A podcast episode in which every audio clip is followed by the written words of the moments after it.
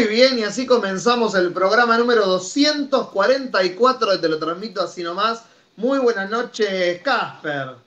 Muy buenas noches, Julis. ¿Cómo va? Y acá ya el chat está on fire. ¿Cómo le va a ustedes allá a, a la familia Maldinelo? Muy bien, acá con mucho frío, yo siento que hoy llegó el invierno. Eh, Dice cero grado, no, un grado bajo cero o no, Jorge, buenas noches. Sí, Natalia, un grado bajo cero, por lo menos acá en este barrio. Uf, La mínima, todavía no está haciendo eso, pero en algún momento va a llegar. claro. O sea, mi- El pronóstico nunca se equivoca. Mi celular dice mínimo un grado bajo cero. Lo veo en el celu. Bueno, vamos a abrigarnos hoy. Sí, yo también lo sentí.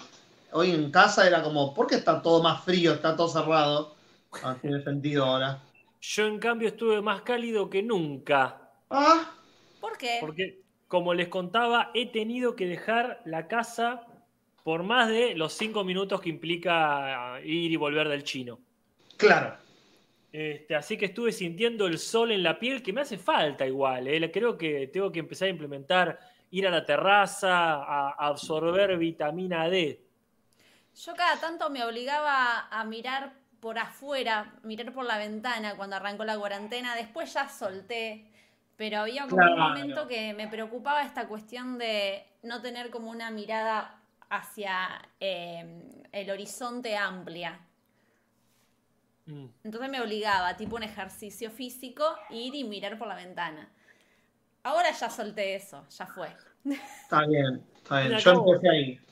Yo empecé ¿Qué donde estaba. diferencia hay entre el paisaje que ves por la ventana y el paisaje que ves en la pantalla de cualquier serie o película que pase en el, en el exterior? Es finito. Yo necesito un poco de infinitud. ¿Qué frase? Yo necesito un poco de infinitud. No, Es esa un cuestión de que la pared que se te pone acá enfrente, o sea, esta cuestión de proyección. Yo al principio me mareaba, posta, yo lo, seguramente lo conté en los primeros podcasts en esta en este nuevo sistema mundial, como le dicen eh, en El nuevo Twitter, orden. el Nuevo orden orden mundial. mundial. Eh, al principio me pasaba que me mareaba un poco por este cambio con los ojos, se me nublaba la vista. Ahora creo que ya me acostumbré. Mirá, Acá Pereza dice que allá en su zona, creo que era Bahía Blanca, hizo 10 grados bajo cero. la- Llorones, dice. Siempre hay uno que vive más al sur que se burla de que vive, del que vive más al norte. Supongo que habrá Sí. uno de Río Negro que se burlará que se de él. burla de él y 10 así. grados bajo cero, eso no es nada. Acá hace 20. Acá en Alaska. El sketch de Monty Python de golpe. Digamos, sí, sí. Siempre el que está más Andá a abajo. se- eso a los jóvenes de ahora. Claro. Y en no verano lo pasa al revés. Cuando acá hace 30 grados hay un jujeño que te dice 30 grados, acá hace 47. Ya. Ah, pero nosotros tenemos el abajo de la manga ahí. La Bueno, humedad. Casper, La humedad. Entonces ahí uno dice, ah, pero. Ah. Y sacás. Acá en La Plata hay una humedad porque está al lado del río y empezás lo que vos quieras. Hume- hu- humedad mata todo. ¿Cómo Y es? Para mí humedad mata todo, porque te cagás de frío, te cagás de calor, no hay término medio. te eriza el pelo y un montón de cosas más. La vas a pasar como la mierda, es el resumen, digamos. Acá nos saludan en el chat la previa así nomás. Dice, pero no es lo mismo el clima seco que el húmedo. Joven Capó dice, yo no quería decir nada, pero acá en la Patagonia. Juana de afuera dice, nunca dio tanta paja ir al baño del frío. Me pasa eso. Uy, Hoy Dios, sí. me quería cambiar para hacer yoga y me daba una paja cambiarme. Mal. Sí, sí. A, ahí- a mí me encanta eso, que, que lo digan, gracias, me reconfortan, porque yo siempre pienso, es la calefacción de mierda que tengo acá, que es este, en, este- en este sector nomás. Entonces cuando voy al baño es, este, me, me- me pongo como para la expedición a cazar al Yeti. Entonces digo, soy el único Gil que hace esto y la pasa mal, pero me, me alegro, me alegro que la pasen mal conmigo, gracias. Eso No, es la- sí, la tabla fría, todo el cerámico frío. Es la muerte. ir al Sacarte baño. ropa. Para mí lo peor es sacarte ropa. Como que yo Sí. no, no- no quiero sacarme Y- ropa. Para mí la peor parte del día es eh, el levantarse. El tener que- No, bueno, no en general, no en general, quiero decir. Sí, está buenísimo quedarse en la cama, pero quiero decir el, el sacarte la ropa de cama y ponerse la ropa de civil. ¿Y para qué haces eso? Y para no estar con la misma ropa todo el día. Es lo, más lindo que nos ha dado esta cuarentena eh, y lo más lindo que ha dado trabajar en tu casa es levantarte, ponerte la bata, ponerte un busito y decir, Entiendo, pero yo me Voy a, conozco. voy a poner la cara, voy a poner la cara del meme de ¿Ustedes se cambian? una, Claro. locura. A ver, es que me conozco. Para mí sería un viaje de ida. Si yo calzo esa bata roja, cuando vuelva a la normalidad, vuelvo al canal con esa bata roja. No me la sacás. A mí me pasa que me pongo zapatillas, porque esto creo que lo hablamos ya, lo del tema de las pantuflas todo el tiempo, me da miedo de estar pisando mal. Y me está pasando también que mucha pantufla, vieron este poder de la electricidad que tengo, me lo está potenciando Sí. mucho. Y hay días que estoy tipo, ¡ay! ¡ay! ¡ay! Todo el tiempo con patadas. Y ayer, esto lo voy a confesar, ya fue todo, trátenme de loca. Pero ayer prendí un buscapolo con mis manos. Para quienes no saben qué es un buscapolo. ¿Hiciste la prueba? Hicimos la prueba, porque estaba con mucha patada todo el día y en un momento empecé a hacer esto y Jorge me hacía con el buscapolo en los dedos y lo logré prender tres veces. Para los que no Sí. el buscapolo explicando que era un buscapolo me pareció necesario. es una herramienta, es un tipo un destornillador con un agujerito en la- donde sería en el mango, que vos lo apretás ahí y metés el destornillador dentro de un enchufe eh, y se prende una luz naranja para indicar eh, cuál es la o la pones sobre un alam, un cable para indicar si esa es la fase que da electricidad o no. Si da electricidad se prende la luz. Eso es un buscapolo. Claro. Entonces se lo si no pusimos a Natalia ahí entre las manos y ping, se- apenas fue una prendida, pero logró Pero- prenderlo. Soy testigo. Sí, sí. Yo la primera Pero- vez lo vi y no dije nada porque dije, no, estoy muy loca. Y, y la, y la segunda vez que lo veo le digo, Jorge, lo prendí. Justo él no lo vio y volvimos a probar y en la tercera lo vio. Es, de paso, si alguien tiene información sobre esto, pues no encontré, empecé a googlear si era posible y no encontré nada. Así que si Ser un alguien, mutante. si alguien sabe, dígamelo, por favor.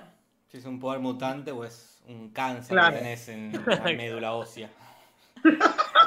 Bu- Buena data, qui- quizá, quizá te robe eso para el personaje de- del cómic Samai. Sí. Este, para, para el personaje basado en vos, quizá pueda tener esa, este, esa propiedad. Hablando de eso, hablando de eso, qué lindos teaser que está tirando el Instagram de Samai. Ah, se me pero ah. No, Sí, no- sí. quiero ya, ya, quiero todo. Sí, sí, sí. Y aparte, tomaba línea, ¿no? Que es el dibujante, está Sí. tomando cursos de, este, de cine, de animación. Entonces, cada pasito que da para mí es un pasito más cerca de la serie animada. Así que se agradece que vayan. Gracias, Julis, por el pie. Se agradece que vayan al Instagram de Expediciones Amay y se pongan al tanto. Y si quieren, compren el cómic, que mañana tengo que llevar uno a- al correo. Sigue funcionando, sigue llegando. Así, historietas argentinas, podcasteras para todo el mundo. Genial. Perdón, yo estaba leyendo el chat para ver si alguien me daba una respuesta. Nada todavía. Pero, a ver, acá Steven dice, el cuerpo humano tiene un campo electromagnético, por eso podemos activar las pantallas de los celulares. En algunas personas es más fuertes, es más fuerte que en otras. Lo de la O sea, ¿Cómo? No, no, nada. Y- Qué loco. Sí, tengo que seguir investigando. Sí, investigando, por favor. Esto, o sea que si esto fuese Matrix, vos estarías como en una cápsula especial. Claro. Así como serías el grupo electrógeno de la Matrix. o de la matriz, como nos han pedido expresamente que digamos, no me acuerdo qué españolizante. No, por Dios. Eh, Carlo León dice, Nati, está sucediendo en todos lados los de la estática. O sea, parece que está pasando algo. A mí me, a mí me pasa en menor medida que a vos, ponele. Eh, de tocar algo y que me dé un, un chispazo. Sí. Eh, no te no sé, salgo a fumar al patio y a- a- toco la reja y... Pero es cuando, si, la, si es buscado, no pasa. No, no. Pero por ahí a vos te pasa más por cercanía con Nati, como que hay una especie de, Que me está contaminando. de pasaje del poder. Bueno, yo lo quería llevar algo más. ¿Se acuerdan de héroes? ¿Nadie se acuerdan de héroes? Casper capaz que sí. Este personaje que tenía el poder de la radiación y Sí. lentamente estaba matando a la novia. Eh, le estaba dando un cáncer. Quizás a mí me esté pasando lo mismo. como Natalia me está... Toda la vida es con esto del peso del cigarrillo y todo para que finalmente te Al esté pedo. matando. Estoy yo. fumando como un boludo afuera. No, pero es una ida y vuelta interesante. Ahí la nicotina por un lado, los electrodos por el No, otro. pero no, ahí es van a justo, porque yo tengo que ir afuera a fumar. Voy a empezar a fumar Al que le da adentro. cáncer primero pierde. Bueno, yo Qué acá lindo. estoy buscando mm, los comentarios del podcast pasado. Sí. Vamos a los comentarios del podcast pasado. Mucha gente nos comentó muchas anécdotas sobre sus experiencias escolares. Les agradecemos a todos las anécdotas que nos dejaron de sus profesores buenos y la mayoría eran de sus profesores de mierda. Así que eh, lo siento muchísimo por eso, pero todos tuvimos profesores de mierda. Gracias a Mati Mati, que ha hecho la minuta. Sí, así es. Yo no sé si ahí este, eh, alguien tiene abierto el YouTube como para Sí. fijarlo. Acá, a- acá está. Ah, no, no, tengo abierto mi YouTube. Tendría que entrar voy a al. dar un me gusta. Dale un me gusta. Pero ahí está. Acá Emilio Navarro dice, el mejor podcast de la cuarentena, la pasé hermoso escuchándoles. Corazón. Además la gráfica me llamó mucho la atención porque hago grafitis. XD. Se podría hacer Ah. en algún momento, uy, estoy tirando una bomba. Tirala, tirala. Pero una gráfica colaborativa. Me encantaría. Ya está. A ver.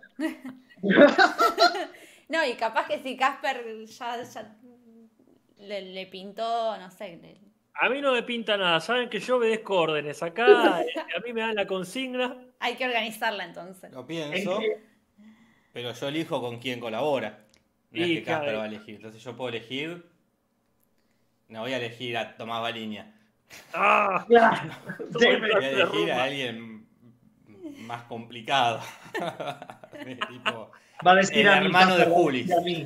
O Va a decir a mí. conseguir tipo dibujantes. a Liniers. Claro. Buenísimo.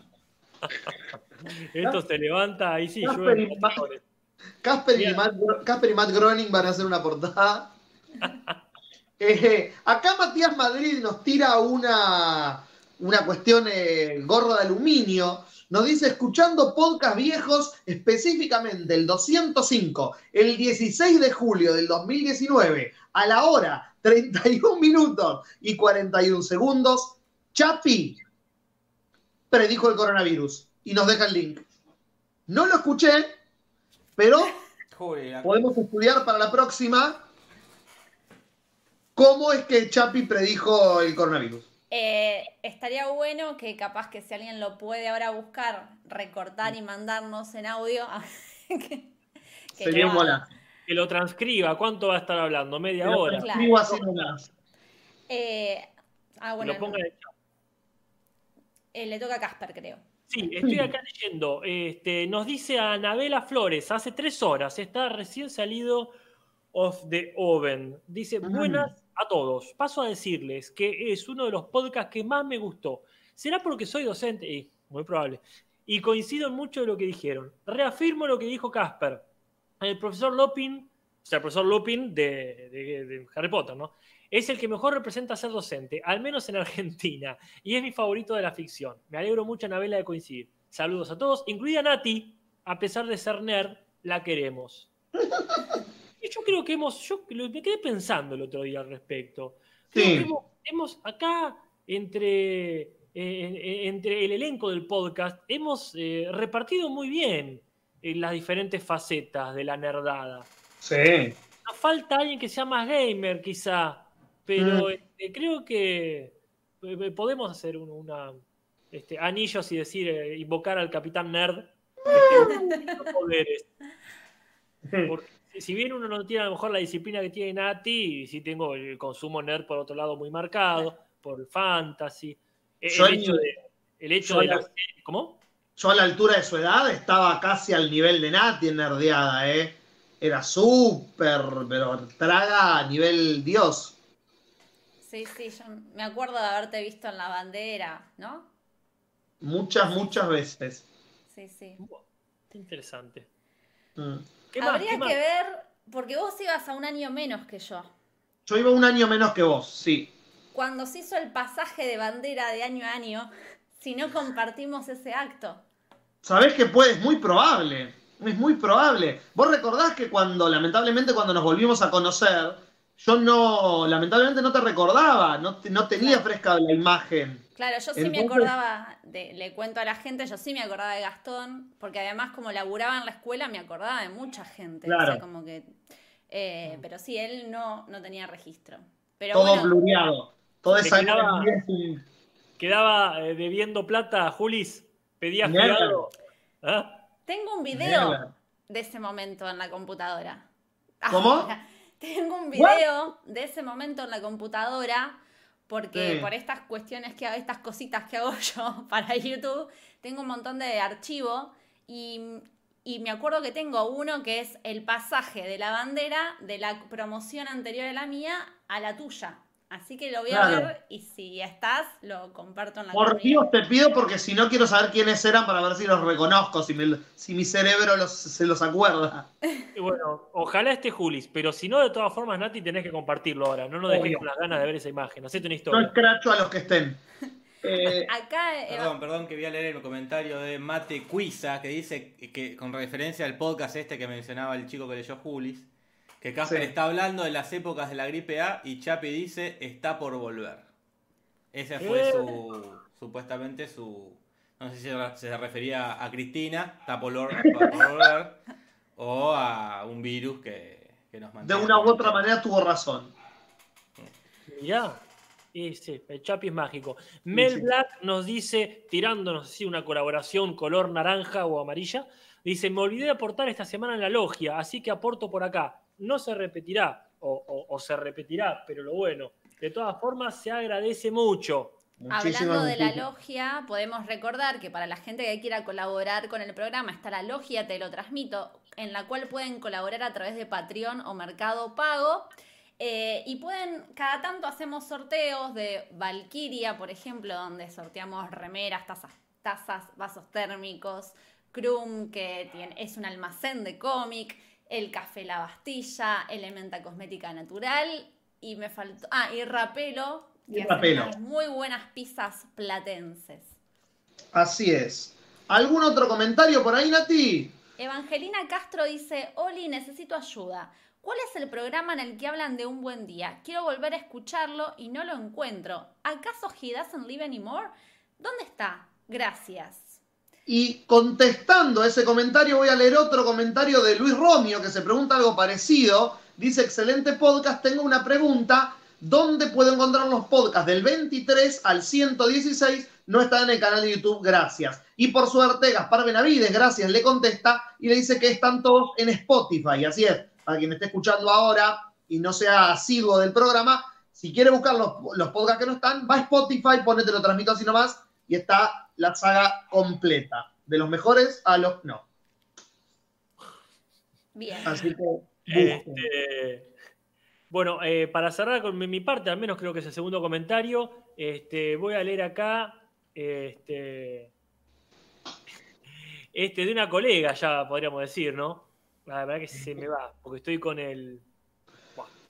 Eh, estoy con el con el mouse este, pad. Con el pad, ay Dios, qué Es un horri- espanto. horripilancia. Así que empiezo a leer, quiero bajar y se va, se va, se va. Pero Sí. Azul Pérez, Azul Pérez dice, mis mejores profes siempre fueron de literatura. Es algo genético. Ahora estoy haciendo el profesorado en lengua con la esperanza de en algún futuro dar clases en secundaria. A mí me sorprende muchísimo este comentario. A ver. Primero porque es como una esperanza medio como que sea, si tomás el profesorado de, de lengua, vas a la clase de secundaria. Ya. No, no es, no, es, no es muy difícil, es una esperanza fácil de cumplir. Pero por otro lado me sorprende que todavía hay que tenga esa esperanza, con la resignación quizás uno diría. Claro. Pues sí, en tal secundaria, dar clases en la secundaria que me gusta tal, ponele. Claro, en una de artística, por ejemplo, como me Ah, pasa a mí. Ponele, o ponele que sos muy religioso, decís, en una católica donde pueda hablar de la Biblia, no sé. Pero me. Como libro de ficción. En fin. Bueno, Pero vamos yendo al tema que nos compete esta semana. vamos. Vamos al tema de la semana que es. De un personajito ahí con el pucho. Sí, soy George Burns. A hablar, vamos a hablar de los comediantes. Eh, Gracias, David. Y por tu aporte, solo pasa a saludar, pero ya con ese saludo has marcado la diferencia. así es. El tema de hoy es los comediantes, el stand-up, la historia y las cosas. Y de paso Sí. pregunto en el chat a ver si alguien piensa o escuchó lo mismo que yo, como que hay ahora un traspaso que se quiere cambiar o, o ya no se usa tanto el término stand-up, sino comedia, comediante. Soy comediante, no soy stand-upero. Lo que pasa es que si, ese, si eso es cierto, me parece un error de,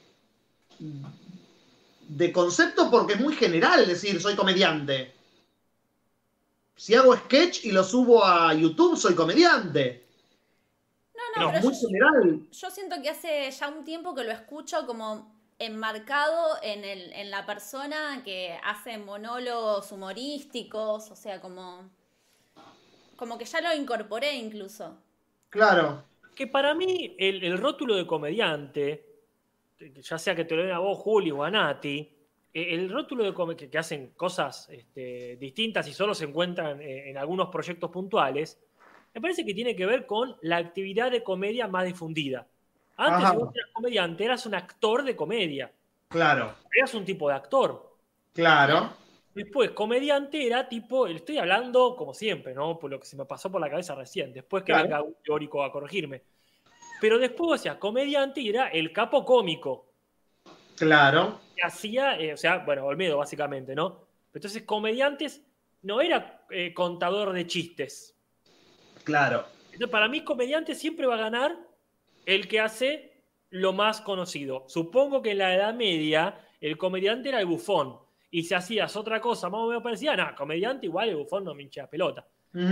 A mí me parece que hoy en día, si el stand-up o cualquier otra sea su denominación, le ganó, como de hecho le ganó ya, a cualquier otro rubro de comedia, tiene todo el derecho a que se asocie automáticamente comediante a stand-up. Claro. Porque al fin y al cabo, cualquier comediante termina también haciendo algo parecido. Sí. Como el lugar donde todo el mundo se entiende. Sí, sí. Acá BM dice, es que me parece que ya venía medio cayendo el formato stand-up y no va a volver. Es normal que migren a YouTube, Instagram y TikTok. Yo creo que se está, bueno, es algo que vamos a hablar más adelante, pero como que se está reestructurando el formato, pero que son formatos que van a seguir vigentes forever and ever. Sí. Como el- Totalmente. Y yo no sé cómo le fue, a lo mejor vos, Nati, sos más de ver tele, pero ¿cómo le fue al show del chiste? el show del chiste de Tinelli. ¿Que iba a volver, iba a volver? ¿Volvió? El año pasado empezó y después se lo comió el bailando. Claro. se lo comió. O sea, como que f- Se lo hizo. fagocitó. Tinelli el año pasado hizo algo muy bizarro que era ponerle que dos días a la semana o tres tenías el bailando. Un día tenías la estrella argentina, no me acuerdo cómo se llamaba, que Uy, era ¿te como una, como una especie de talento. Y otro día era el del club del chiste. Y se lo terminó comiendo todo el bailando, como que era lo que más garpaba y lo demás duró, no sé, dos semanas.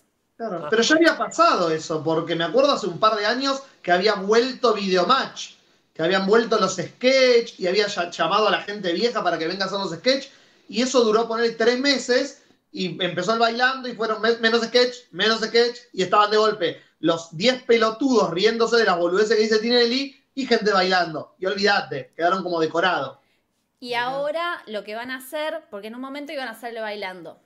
Después dijeron como que al final, por el protocolo y qué sé yo, estaban, eh, que no se podía, estaba complicada la cosa, y iban a ser supuestamente como el, eh, comediantes. Y Bueno. ahora van a hacer el cantando finalmente, que yo no sé si se terminó el cantando comiendo a todo o quedó Claro. medio en suspenso. Me encantan las metáforas alimenticias de Nati Maldini. Sí, sí. Pero sí, este, no me sorprende, no lo sabía, pero no, no me sorprende que sea así. Este, yo igual ahí veo la diferencia, que nunca le dijeron comediantes a lo de Tinelli. Para mí siempre fueron humoristas. Claro. Humorista.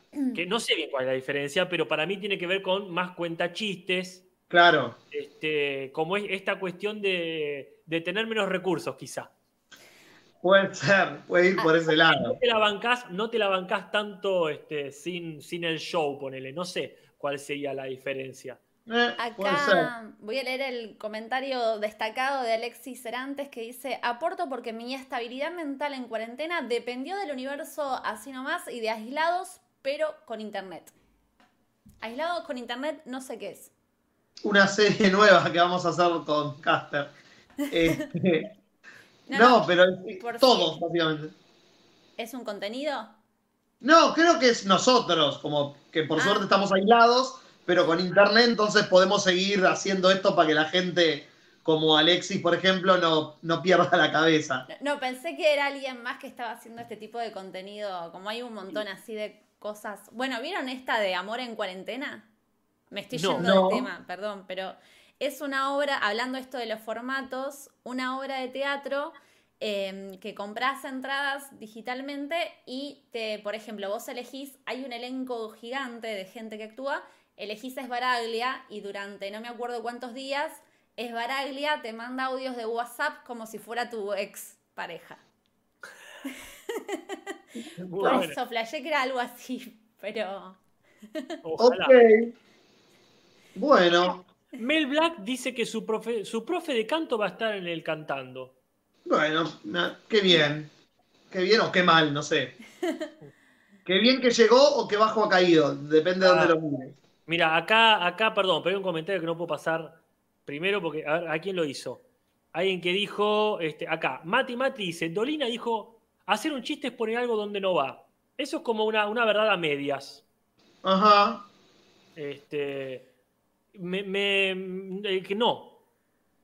Eh, ah, eso es una parte de la comedia y la otra es poner algo justamente donde ya sabes que va, que por eso te causa Claro. gracia. Donde estaba siempre, pero nadie lo notó. ¿Cómo? Donde estaba siempre, pero nadie lo notó. Pues mira, ahí tenés ahí la, la tercera pata del trípode. Pero por ejemplo, el chavo no te causa gracia el, uy, mirá, pasó algo que nunca me esperé que pase. No, al revés, pasó exactamente lo que yo sé que iba a pasar. Claro. El disfrute de la comedia no es solamente la sorpresa, eso está muy bien, por supuesto. Pero este, después está lo otro, que decir, ahí viene, ahora viene, ahora viene lo que yo, el código. La complicidad, claro. El código es, o sea, el código puede ser eh, algo, uy, mira, entiendo el código, pusiste algo donde no iba, genial, me entendiste. O al revés, entiendo el código, hiciste lo que yo ya este, intuía que ibas a hacer. Claro. Bueno, hablando así para conceptualizar, es muy interesante escuchar el podcast de eh, Adrián Lackerman, o sí, no sé si produ- pronuncié bien el apellido, que se llama. Comedia, justamente el podcast, y entrevista a distintos comediantes, eh, y está muy bueno porque hace, conceptualiza mucho, reflexiona sobre el humor, Claro. lo recomiendo. Hay una pena antes de que Jorge se convierta en un almohadón, esa terrible maldición vudú que le echaron. Este, con él me acuerdo una de las primeras cosas que hicimos, fue lo más que hicimos en la vida a nivel de traga, me parece que fue hacer una, un maravilloso mono, eh, una presentación, una monografía, este, eh, para la clase de eh, mm, análisis del espectáculo de FOBA de la Escuela de Teatro. Con Uf, qué lindo. Sarabia, una divina total. Y no sé si vos la tuviste a Sarabia, La conozco, no la tuve. Una grosa. Y me acuerdo que hicimos una investigación muy buena, ¿eh? La verdad que éramos pibes, ¿qué teníamos? 20 años. Hicimos una investigación ahí con bibliografía, todo, todo. Y los pusimos en clase. Hermoso. Fue muy bello. Y, y hicimos ese análisis de qué es la comedia. Lo debe haber hecho todo el mundo ya, pero para nosotros era como, uy, descubrimos la pólvora. Claro, ya está. Este, pero bueno, hablando de, de la Perdón, comedia, Y quería habíamos- aclarar algo sí. más antes de seguir. El que me contestaron en el chat, Aislados con Internet es otro podcast también, que es. Ah, de startuperos. Así que eh, vendría bien también chusmearlo. de haber Aislado salido es un buen nombre. Jorge dice que le está dando la teta a Leia. No, no Bárbaro. quería saberlo. Esta imagen para que alguien la dibuje y la suba a la comunidad. Te lo transmito podcast en Facebook. Eh, decíamos de hacer como primero, cuando charlamos fuera del aire, cómo encarar el tema, hacer un pequeño pasaje histórico de por qué el stand-up, por qué los comediantes.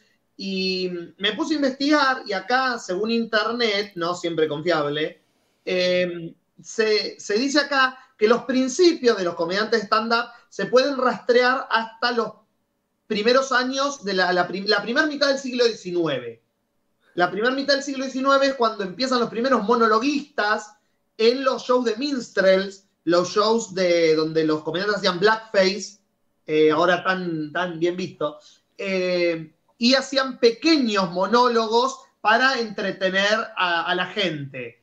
Eh, luego empezó a meterse dentro de lo que era el vodevil, el music hall inglés, el burlesque, los shows de variedades y los monólogos humorísticos de gente como Mark Twain, por ejemplo. ¿Ah? Serían como Mark los Lesijes ¿Cómo? de, lesijes de les bufones. Serían. Totalmente, totalmente. Serían lesijes de los bufones y Mark Twain, que lo mencionó, es en Estados Unidos considerado como el padre de la comedia moderna, el humorista por excelencia eh, allá. Es más, hay un premio a la comedia que se da todos los años a, la- a una, a una leyenda del- de la comedia que se llama el premio Mark Twain a la comedia, por ejemplo. Eh, Marcos. ¿sí? Eh, así que bueno, esos son como los comienzos de los primeros monólogos. Y este término me hace como hacer una pausa para empezar un debate que estábamos teniendo fuera del aire, porque dice los primeros monologuistas, ¿no? Y a mí me surge la pregunta como, ¿hay una diferencia entre eh, el monologuista y el que hace stand-up para ustedes? Yo tengo una teoría, pero Y largala. Yo, antes que nada, arriesgo que si hay dos palabras para definir algo, es que no son lo mismo. No son lo mismo. Siguiendo, siguiendo los ejemplos de Nati. Una se hubiese comido a la otra. Claro. Si una palabra se comió a la otra, es porque no son lo mismo. Claro, para mí la diferencia entre el monologuista y el stand-up es el contexto. El monologuista para mí suele estar dentro de un show más grande que lo que hace esa persona. El stand-up es esa persona hablando, es eso. Vas a ver eso. No hay baile, canto, circo. En cambio, el monologuista, o como lo conocemos nosotros, los monologuistas más famosos que tenemos nosotros, que ya vamos a llegar a ese tema, siempre están en el contexto de un espectáculo. Pero ¿y el monologuista no puede ser más amplio también y hacer un monólogo dram- eh, trágico? Ah, también. Y estaba pensando, por ejemplo, y se me viene mucho eh, la charla TED asociada al monologuista, que es como un nuevo formato de monologuista para mí, como una especie de, de entretenimiento con un monólogo muy autobiográfico, Claro. Y sí. como, Es- como que le dio un marketing al monologuista para mí la charla TED. Ah, Claro.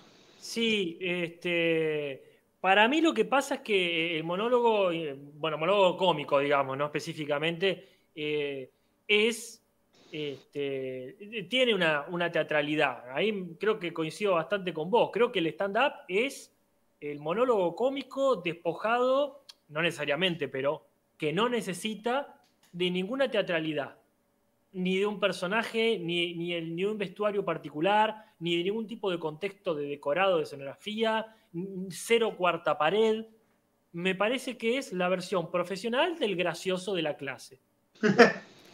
Claro. Eh, Es, es, es, es, es- vos sos gracioso. Bueno, vení acá y haz eso. Ni, ni te preocupes, ni agarres un cascabel, como decían ustedes, de bufones. Nada, no hace falta nada. Vos sos gracioso, bueno, parate acá y sé gracioso. Nada de pelucas, nada de maquillaje. Este, e- En ese sentido veo la diferencia de stand-up. Es mucho Claro. más austero eh, en, en la, en la espectacularidad. Yo ahí no sé si comparto porque pienso que yo empecé como a tomarle más cariño a el stand-up o a la comedia, como le queramos llamar, a partir de personas que le dieron una vuelta de rosca a, ese tipo de formatos. Como que a mí un chabón diciendo chistes y diciendo, eh, nunca les pasó que cuando van a un bar, no sé, como el estereotipo de stand-up nunca me llamó la atención. Eh, y cuando aparecieron personajes que le empiezan a dar una vuelta de rosca, ya sea con recursos escénicos o recursos dramatúrgicos, lo que sea, ahí a mí me parece que me empieza como a atraer mucho más. Claro. Es que yo mismo- Perdón, pero es lo mismo que a mí me pasa, o sea, a mí me pasa eso con, esta, con el stand-up, tal cual lo que dijiste vos, Nati. A mí no me interesa ver al gracioso de la clase, no porque me parezca mal, sino porque por eso ya, ya tengo mis amistades graciosas. Entonces voy y me cago de risa con, con mi gente. Pero sí me empieza a gustar cuando le dan una vuelta de tuerca que me aporta algo que yo ahora no puedo hacer. Claro. este, o que mis amistades no hacen. Acá tomo la palabra de Nahuel, eh, no llego a leer bien, creo que el apellido es Zagarnaga. Eh, pará, yo también soy de teatro y aprendí que la diferencia entre un monólogo y stand-up es que uno es interpretado en soledad, sin interrupciones, mientras que stand-up se hace participar al público. Yo la verdad no recuerdo mucha participación del público en stand-up y si la hay, no he visto la diferencia ahí con el monólogo. Quizás, como No. estamos hablando ahora, originalmente era así. Claro, no, no. Era más a rajatabla, como el monólogo Claro. es, mira, te comparto esto, pa, pa, pa, pa, pa, pa, y el stand-up era, que es lo que no me gusta del stand-up. Más que nada del stand-up local, criollo, rioplatense, que se parece mucho a animadores. Claro. Y a mí el animador siempre me da como esa incomodidad de, Sí, si, ah, si quiero estar acá sentado mirando, no me saques de, de No. mirando. Hacer, El animador ya es una persona que ya sentís que te va como a, no digo obligar, pero a forzar a, a hacer algo. hacer participar el público es un arma de doble filo, pero yo creo que el estandapero tiene que estar, la, la persona estandapera tiene que estar preparada para involucrar al público en cualquier momento. Porque el público es un salvavidas.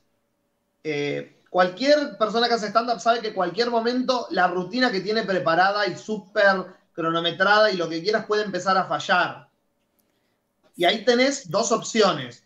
O vas contra la corriente y seguís tu monólogo preparado, tu rutina preparada hasta el final y te vas de ahí. O cortás, metés al público y lo haces cómplice de lo que está pasando para alivianar la- la- el momento de mierda y después cuando lo volvés a agarrar al público, seguís con lo que estabas. Y así de bien le fue a Kramer.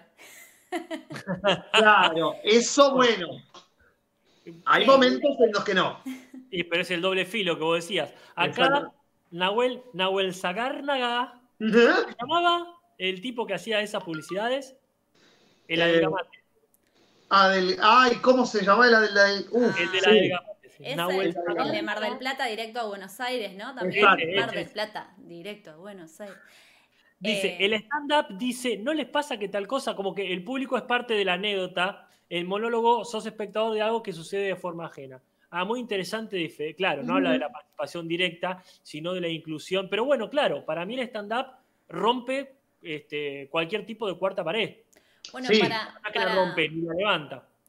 para este debate es interesante ver eh, Comedians in Car Getting Coffee, hablando de Kramer, que es este programa eh, del estilo formato así web de Jerry Seinfeld, invita a un comediante o una comedianta eh, a tomar un café y van en el auto y van charlando sobre humor y, conceptualizan sobre humor y es súper interesante porque justamente anali- analizan estas cosas. Ahí, ahí vino el bebé, la beba, Ah, ¿cómo está? la beba. La beba. Eh, pero sí, y me parece que completando lo que decía Soy Nati de lo de los comediantes que a uno le pueden atraer, se fue. Ah, pasa afuera. Bueno, Solo uno puede estar en la habitación. si no te interesa, decime, negra. No, fui a la puerta para, porque está calentito acá adentro.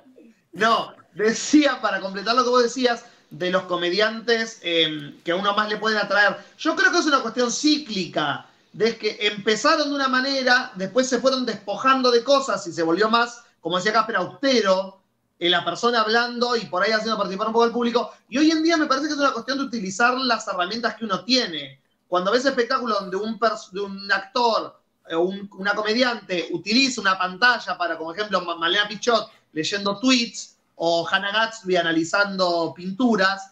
Me parece que es una cuestión de agregarle al espectáculo lo que antes no podían otros comediantes porque no estaba la opción, no estaba la tecnología para hacerlo. Me parece que es, es cíclico.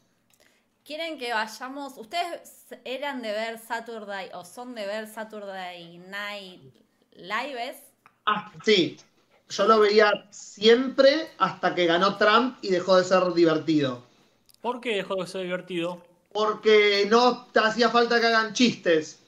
Eh, pero acaba de describir la comedia contemporánea. Ya, La realidad básicamente. contemporánea te hace reír ya este, sin el intermediario de ningún comediante. Claro. También te pones a ver los memes, te pones a ver este. eh, y ya está.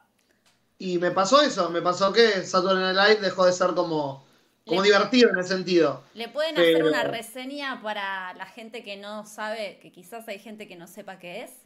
Está bien, como estaba el team No sé lo que es un buscapolo, también está el team. Saturday Night Live es un programa de comedia que empezó en los 70 con gente como Bill Murray, John Belushi, Chevy Chase, que era un programa de sketch en vivo que salía todos los sábados, en los cuales se ensayaban eh, toda la semana sketch y el sábado en vivo y en directo se hacían, se actuaban con cambios de vestuario en vivo con un anfitrión invitado, que era una persona famosa que participaba en esos sketch tratando de hacer humor y de ser graciosa en vivo y en directo sin eh, posibilidad de, filmarlo de vuelta. Que esa era la magia que tenía el programa, que los sketch eran en vivo y los actores se tentaban y se tenían que bancar el momento y bancarse el sketch. Es, Como- es brillante.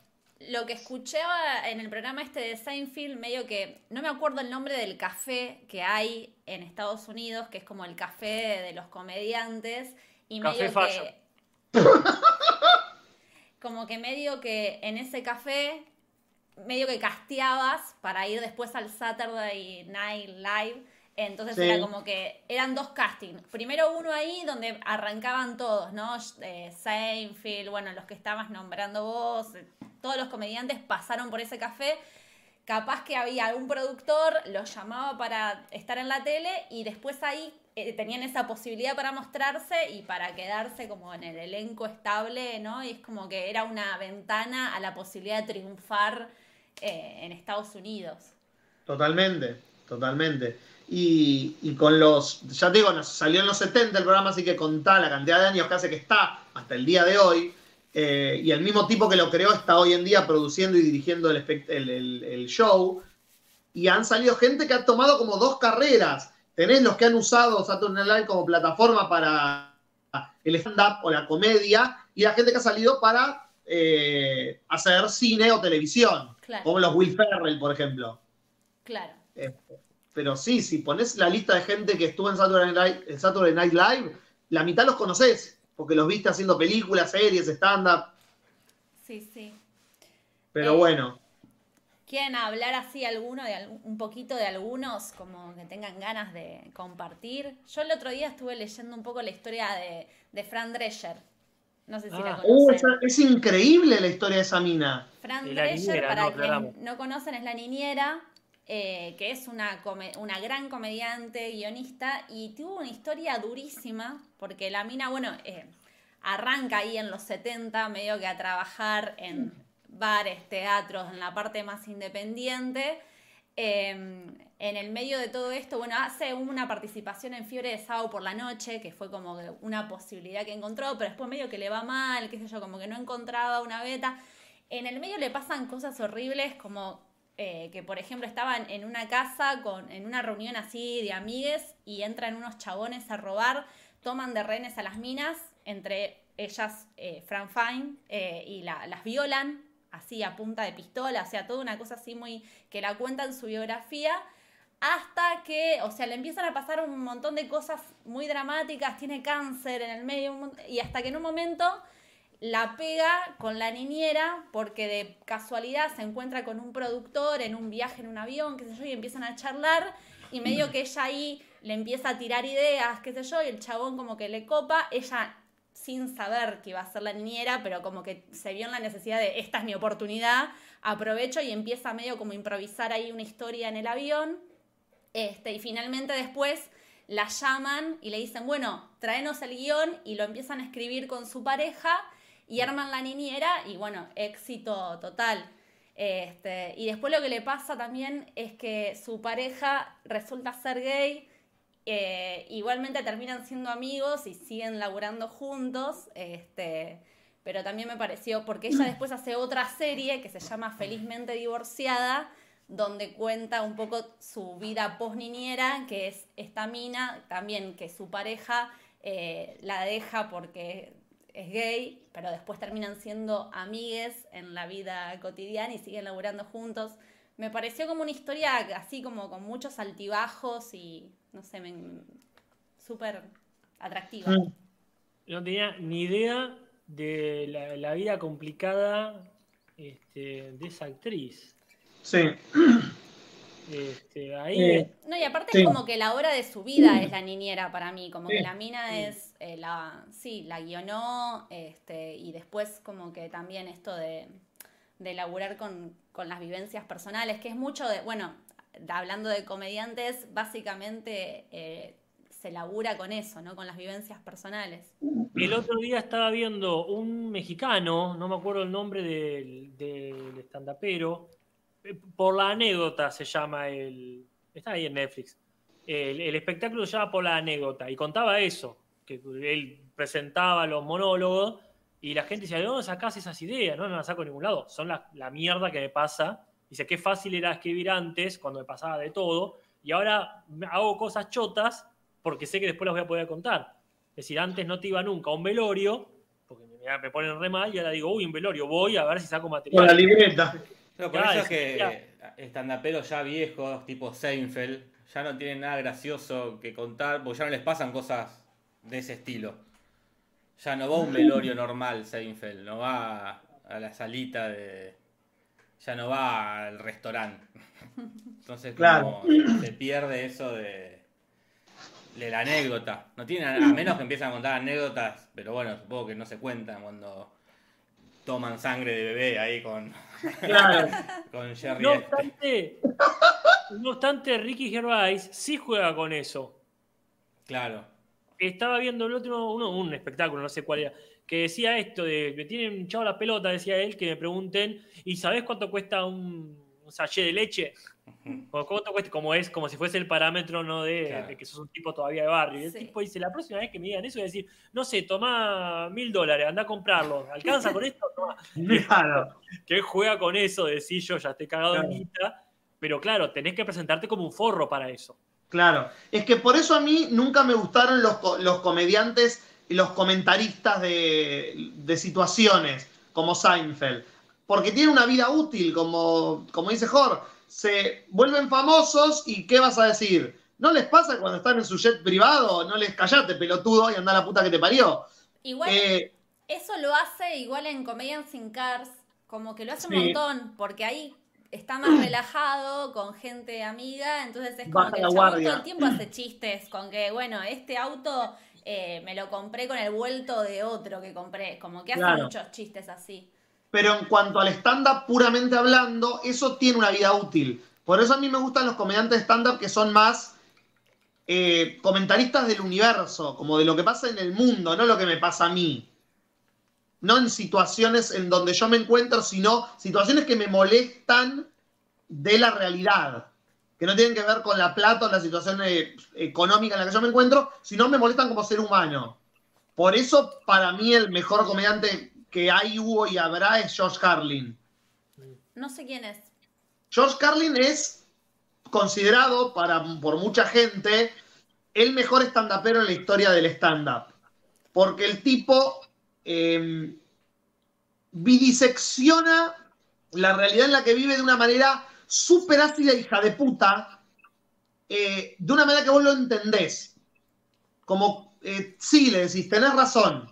Y por ahí no te pasó eso específicamente o te encontraste con esa situación, pero entendés por qué si te encontraras te molestaría.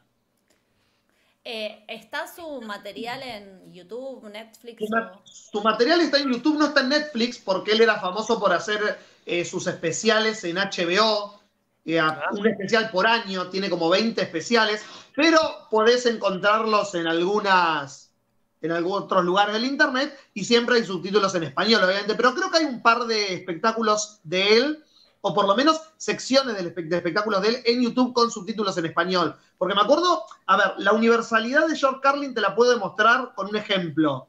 Me acuerdo de mostrarle videos a mi vieja que no consume stand-up, que no le hace gracia a la comedia yankee, nunca le hizo gracia ni Friends, ni Seinfeld, ni nada por el estilo y mostrarle parte del espectáculo de Carlin y que ella se recontracague de risa. Entonces, si una persona, iba, si una persona grande como mi madre puede reírse de lo mismo que me estoy riendo yo, y ya te está haciendo un paralelo de eh, que es bastante universal lo que dice. Acá Sí. Matías Madrid dice, todavía no nombraron a David Chappelle. Yo la verdad eh, no lo conocía y lo escuché por eh, Malena Pichot, que 2x3 lo recomienda. Y yo me imaginé, por quien venía, que iba a ser una onda Hannah Gadsby. No, Ah, no, claro que no. y terminó resultando ser un viejo facho machista. Es uno de, de- de la- de los pocos fachos graciosos que, han- que van quedando. Porque ya claramente la, la- la derecha. ¿Cuál había antes? eh, no, bueno, sí es verdad, pero digo, la derecha no, no tiene humoristas casi. No. Eh, casero es como, bueno, el facho, pero que era gracioso y ya no lo es más. Y bueno, capaz que la de la derecha no, no es gracioso. Y ahí después esta derecha pega, mira qué gracioso que es el viejo facho este misógino. decís, eh, Es que para mí hay una gran diferencia ahí. Eh, él, no digo que sea militante de, o sea, yo no lo conocía, es algo que sí lo conocíamos todos. Claro. Eh, lo- lo- a- cuando empecé a ver, yo lo que la conocía, claro, él está en, en El Profesor Chiflado. Por ejemplo. Y después decía, ah, acá estuvo en tal o cual película, qué sé yo, pero ni, ni en pedo me había visto nunca un espectáculo. Y para mí tiene eso que eh, al ser, insisto, no digo militante, pero a- al estar muy consciente, digamos, de las problemáticas eh, afroamericanas, y al ser también el afrodescendiente, creo que tiene eso que nunca va a tener un comediante facho, que es cierto permiso. Claro. no, no, no. Él puede hablar de temáticas, nunca vas a decir, uy, está en contra de los negros. Nunca No, vas a pero decir, ¿lo viste el, ul- el último, el que está en Netflix? sí, sí, vi dos o tres. Bueno, sí, sí, no, no, no- ser negro no te da permiso de hacer lo que quieras. Sí, o es como que yo sea feminista pero sea racista. Claro, es, ah, bueno, es Como soy feminista puedo ser racista, no sé cómo. Porque la base, donde yo vi, la base de, o sea, él habla de muchos temas, todo bien, pero la base sigue siendo él cómo es ser afrodescendiente en Estados Unidos. Entonces, como la base es esa, después le pone un montón de cosas más que te las manda a guardar. Él, su, su espectáculo no es bardeemos a los gays. Pone un montón de material así, pero siempre de esto de yo les doy la razón, siempre de esto, o sea, no, no es la forma más obvia de ser conservador. no, pero digo que, que primero, eh, no, el último, eh, por lo menos el último que está en Netflix, que es del año pasado, su base no está en, el- en en ser negro en América. Habla primero un rato de Michael Jackson y los nenes que viola, chistazos de nenes violados, muy graciosos, decir, ok. Después cuando habla de la comunidad y de los trans, ahí no tiene nada que ver su afrodescendientismo. Y eso no le- que sea gracioso y que sea moderno no quita que sea eh, conservador y medio, medio fascista. Pero es que ese es el problema. Y por eso fue muy criticado. Yo no lo vi el último, pero fue muy criticado, me acuerdo de leer, el último espectáculo de Chappelle. Porque para mí la base de la comedia es que el chiste tiene que estar sobre el opresor, no sobre el oprimido. No, esa es la base de la comedia para nosotros, era, no para todo el mundo. No, bueno, pero en general sí, porque si vos analizás cualquier estandapero que se ha hecho famoso, siempre hay una cuestión de primero me pego a mí, después le pego a otro. Y cuando voy a pegarle a otro, suele haber una cuestión de le estoy pegando a la gente de mierda con la que la gente que pagó la entrada y está en el público puede identificarse. Para mí la Porque comedia siempre- históricamente ha funcionado al revés. Reírse de las minorías. No, ¿Cómo que no?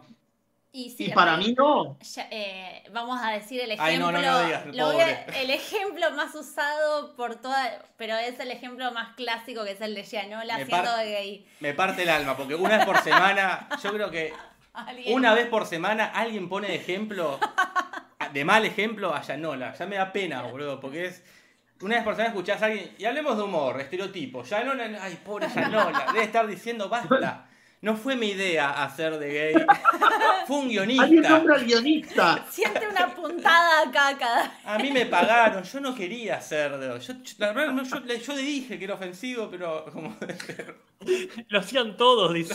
Yo estudié con Había un montón en esa no- época haciendo de putos estereotipos. Basta de nombrar. Yo no- me, me propongo no nombrarlo nunca más. Pero bueno, Sí, también sí. ser la- el estereotipo de stand-up, que por eso también a mí me es un género que me costó un montón entrar, es que bardear a las mujeres. Sí, sí. el estereotipo de chabón haciendo chistes sobre minas, sobre la suegra, sobre la mina que te querés coger, pero que tenga tu esposa, como eh, es el... Pero lo, mismo que, pero lo mismo que decíamos hoy, eso tiene una vida útil y la vida útil de esos comediantes es la de los años. Los años pasan y ves cada vez menos y menos y menos y menos de esos comediantes hasta que no están en ningún lado, porque nadie los llama. En cambio, alguien más universal no tiene época, porque no estás bardeando un grupo de gente, estás bardeando situaciones del mundo. Sí, yo ahí me parece, claro, no, entendía un carajo lo que estaba diciendo Julis, me parece que era completamente errado, este, porque obviamente es como la- lo más común de la comedia es justamente aprovecharse del débil. Eso, más allá de lo ético, más allá de lo que uno no le gusta, eh, es, es lo más efectivo, lo más inmediato. Pero en realidad es cierto que los, lo- lo- los textos cómicos que más sobreviven son los que tienen que ver con una denuncia. Pero son, son cosas distintas. Un Totalmente de acuerdo y un cosas texto. Sí, eh, cualquier obra de teatro, no sé, las comedias de Shakespeare, si querés. Sí, son, vamos a reírnos de, de los burgueses, de los ricos. Eh, las de Molière, lo que quieras. Pero un stand-upero, un chaboncito parado, el, el stand-up o siempre ha sido reírse de las minas, de los putos, de los negros. No, bueno, ah, no, a mí me parece que... No todos, eh, hay otros que no, pero digo, no creo que la base de la comedia sea reírse del opresor. Eh, Para mí- para mí es las dos cosas, digo, hay, Claro. hay por igual. Para mí, lo que hace, lo que hace la comedia, que no sé si, si porque eso decir la base de la comedia, yo no, no, no sé cuál es. La, en todo caso tiene dos o tres bases quizá. Pero me parece que en realidad lo que tiene que ver es con el tabú. Entonces, las minorías son tabú. O sea, vamos a hablar de algo que en realidad solamente podemos hablar para reírnos, porque si no analizamos, nadie habla. claro. O sea, de los cuernos hablamos de forma cómica, pero en la mesa familiar es un quilombo.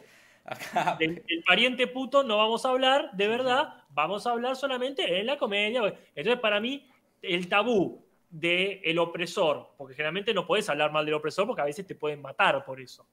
O el tabú de hablar de esa cosa que más o menos no hablamos en serio, une los dos diagramas de Venn, digamos. Claro.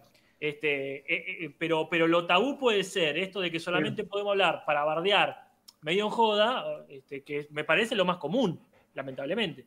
Acá Pereza tiene una frase con la que, que me interpela, mira, me representa.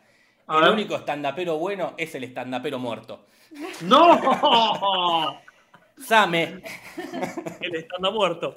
el stand Claro. muerto. El stand down. Es ese. Es la Lie Down Comic. ¿Por qué, eh, Jor? ¿Qué? ¿Por qué te interpela? A mí principalmente no me gusta el stand-up, excepto eh, contados, contadísimas excepciones. Eh, el stand-up me parece un género al que eh, no, no cualquiera puede hacer. No. No cualquiera. Quizás No. sea una de las actividades que más complicadas. eh, o requiere, no cualquiera, no, capaz que lo puede hacer cualquiera con años y años de estudio. Pero está, al igual que pasa acá en Argentina con el formato Late Night Show, Sí. siendo un escritorio, pongo un silloncito, que acá en Argentina se cree, ah, es un escritorio de un sillón. Lo Claro, hacemos. lo puede hacer cualquiera. Y se hace y fracasa. Eh, y no se, nunca se tiene en cuenta que esos programas están recontra guionados y recontra ensayados. Y cuando están lo mismo. Ah, me paro arriba de un escenario y digo mi, mi experiencia en el micro. Eh, "Ey, cuando tocas timbre y no para. No, cuando vi- viene alguien y vos te haces el boludo y te haces el dormido. Como que hay una concepción de que el estándar es eso. Y me parece que son siempre los mismos chistes. Excepto, por supuesto, contadas excepciones. El, el, el estandapero que más me gustó eh, el- es eh, el Luis Sica. ¿Por qué? Porque contaba cosas muy de él, que era odio a mis hijos. Y era, me parecía muy gracioso. porque es algo que no vi en otro lado. Por eso Es me que gusta, Luis, bueno. eh, no sé, el de Malena Pichot. Porque nunca había visto un stand que hable de aborto. Y que se Claro. rí- Entonces acá, esto es nuevo. Pero después Bueno, ver... eh, Luis C.K. era el heredero eh, en vida de George Carlin. Cuando apareció Luis C.K. fue como, por fin alguien que está al nivel de Carlin ay, en ojalá, que, contenido. ojalá que no sea una paja delante de mina. Exacto, ojalá que no se ¿Cómo masturbe. podría delante de arruinarlo? gente, por Dios. Y bueno, hizo lo que hizo y ahora se puede ir a la puta madre que lo Pero parió. con Ana Gatsby, eh, Ana Gatsby, ¿eh? Hannah Gatsby. Hannah Gatsby, a mí me encanta por- porque claro, es, hace algo que cuenta cosas que no las puede contar ninguno de los que está acá, cuenta cosas muy particulares que le han pasado a ella. Pero no cualquier stand-upero hace eso, porque tiene ese, es, para mí es un nivel de inteligencia Sí, sí. más allá de la observación que hace Seinfeld, que lo- me encanta Sí. Seinfeld y me causa muchísima gracia. Pero bueno, caduca en un momento de decir, y ya Seinfeld ya no viaja más en colectivo, ya no puede Claro. hacer más los chistes de los colectivos.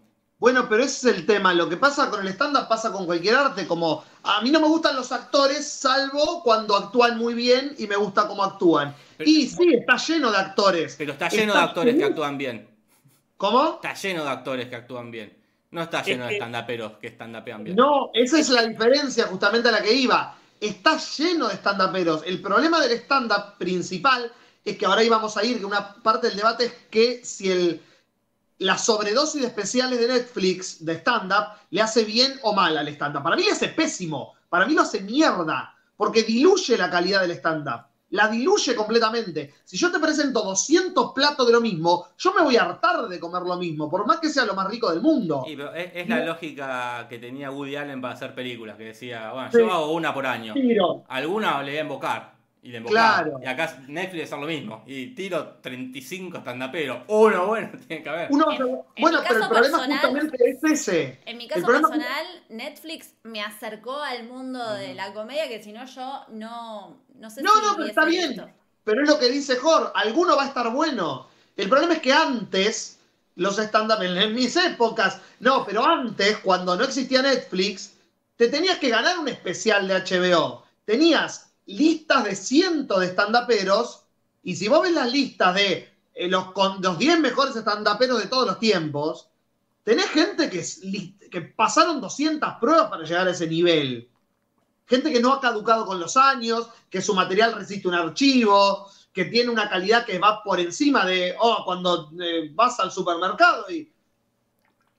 Pero después tenés otros 200 de los que te los nombran y decís quién.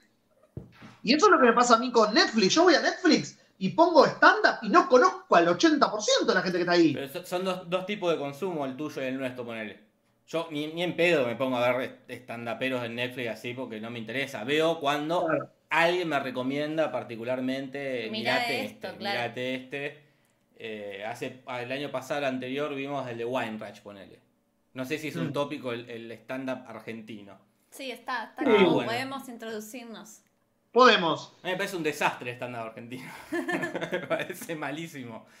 Eh, excepto, tipo, que para mí son Malena o Noelia Custodio, tienen la novedad de que ha- hablan temas que nunca se hablaron. Aborto, feminismo, fe- femicidios, que puedan hacer un chiste con minas muertas. Es algo que solo lo puede hacer una mina, me parece. Eh, Claro. Pero después el de Weinreich era chiste de, de judío viejísimo, los mismos chistes que capaz contaba eh, Seinfeld, por ejemplo. o- Sí, sí, o que va a la playa y está con la mujer y ve a las minas en Eh, bikini. eh, era, oh, chabón, ya fue. Weinreich. Que calculo que por ahí esto fue hace dos años, porque también para darle como un poco de- viejo. Claro, y que el chabón capaz que lo ve ahora y dice, porque siento que estamos medio en la misma, de como en intentando mejorar y de construir, y capaz que el chabón ya entendió que eso no va más, pero bueno, el estándar está ahí. Pero para mí el problema no era, aparte de que era machista o no, es que era viejo. Es lo mismo con Seinfeld, eh, eh, chiste de suegra. Como, oh, ya fue, como... No, no me parece gracioso. Claro. Pero es que es eso. No Vos sé vuelvo a lo mismo. Vos que ves mucho stand-up, ¿qué stand-upero argentino o stand-upera decís, este la rompe? Eh, Malena Pichot me parece increíble en cómo le chupa un huevo todo. Ese nivel de, de hablar de lo que se me antoje, de la manera que se me antoje, y si no te gusta, ahí está la puerta, me parece algo brillante.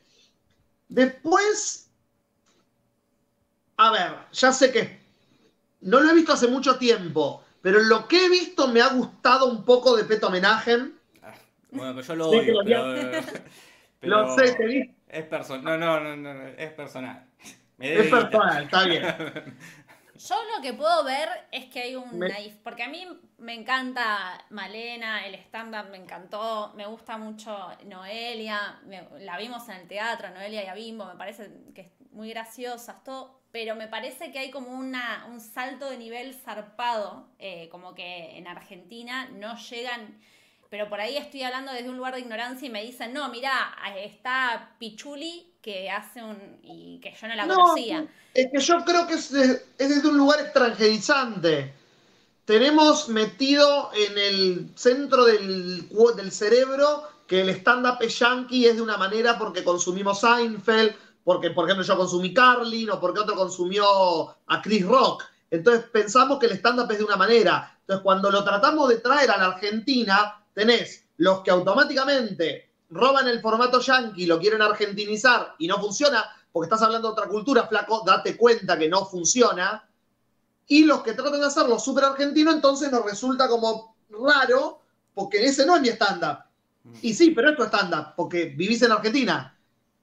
Acá Entonces- Simón nos hace una colaboración y nos dice, el stand-up siempre va a ser mejor en vivo. La interacción con el público hace que puedas empatizar más con el artista en el momento. Te da más gracia. Yo creo que sí, debe ser mejor, pero la verdad que en lo que he consumido yo, no sé si es porque son buenas filmaciones o qué, pero no me pareció para nada una mala experiencia. Claro. Salvo por el hecho de que el formato en general no me gusta. A mí me pasa que si vamos a consumir algo yankee, estamos viendo lo mejor de lo mejor de millones quizás. O sea, la, la quinta esencia, el extracto de, de- de- de miles de estandaperos de toda una nación enorme.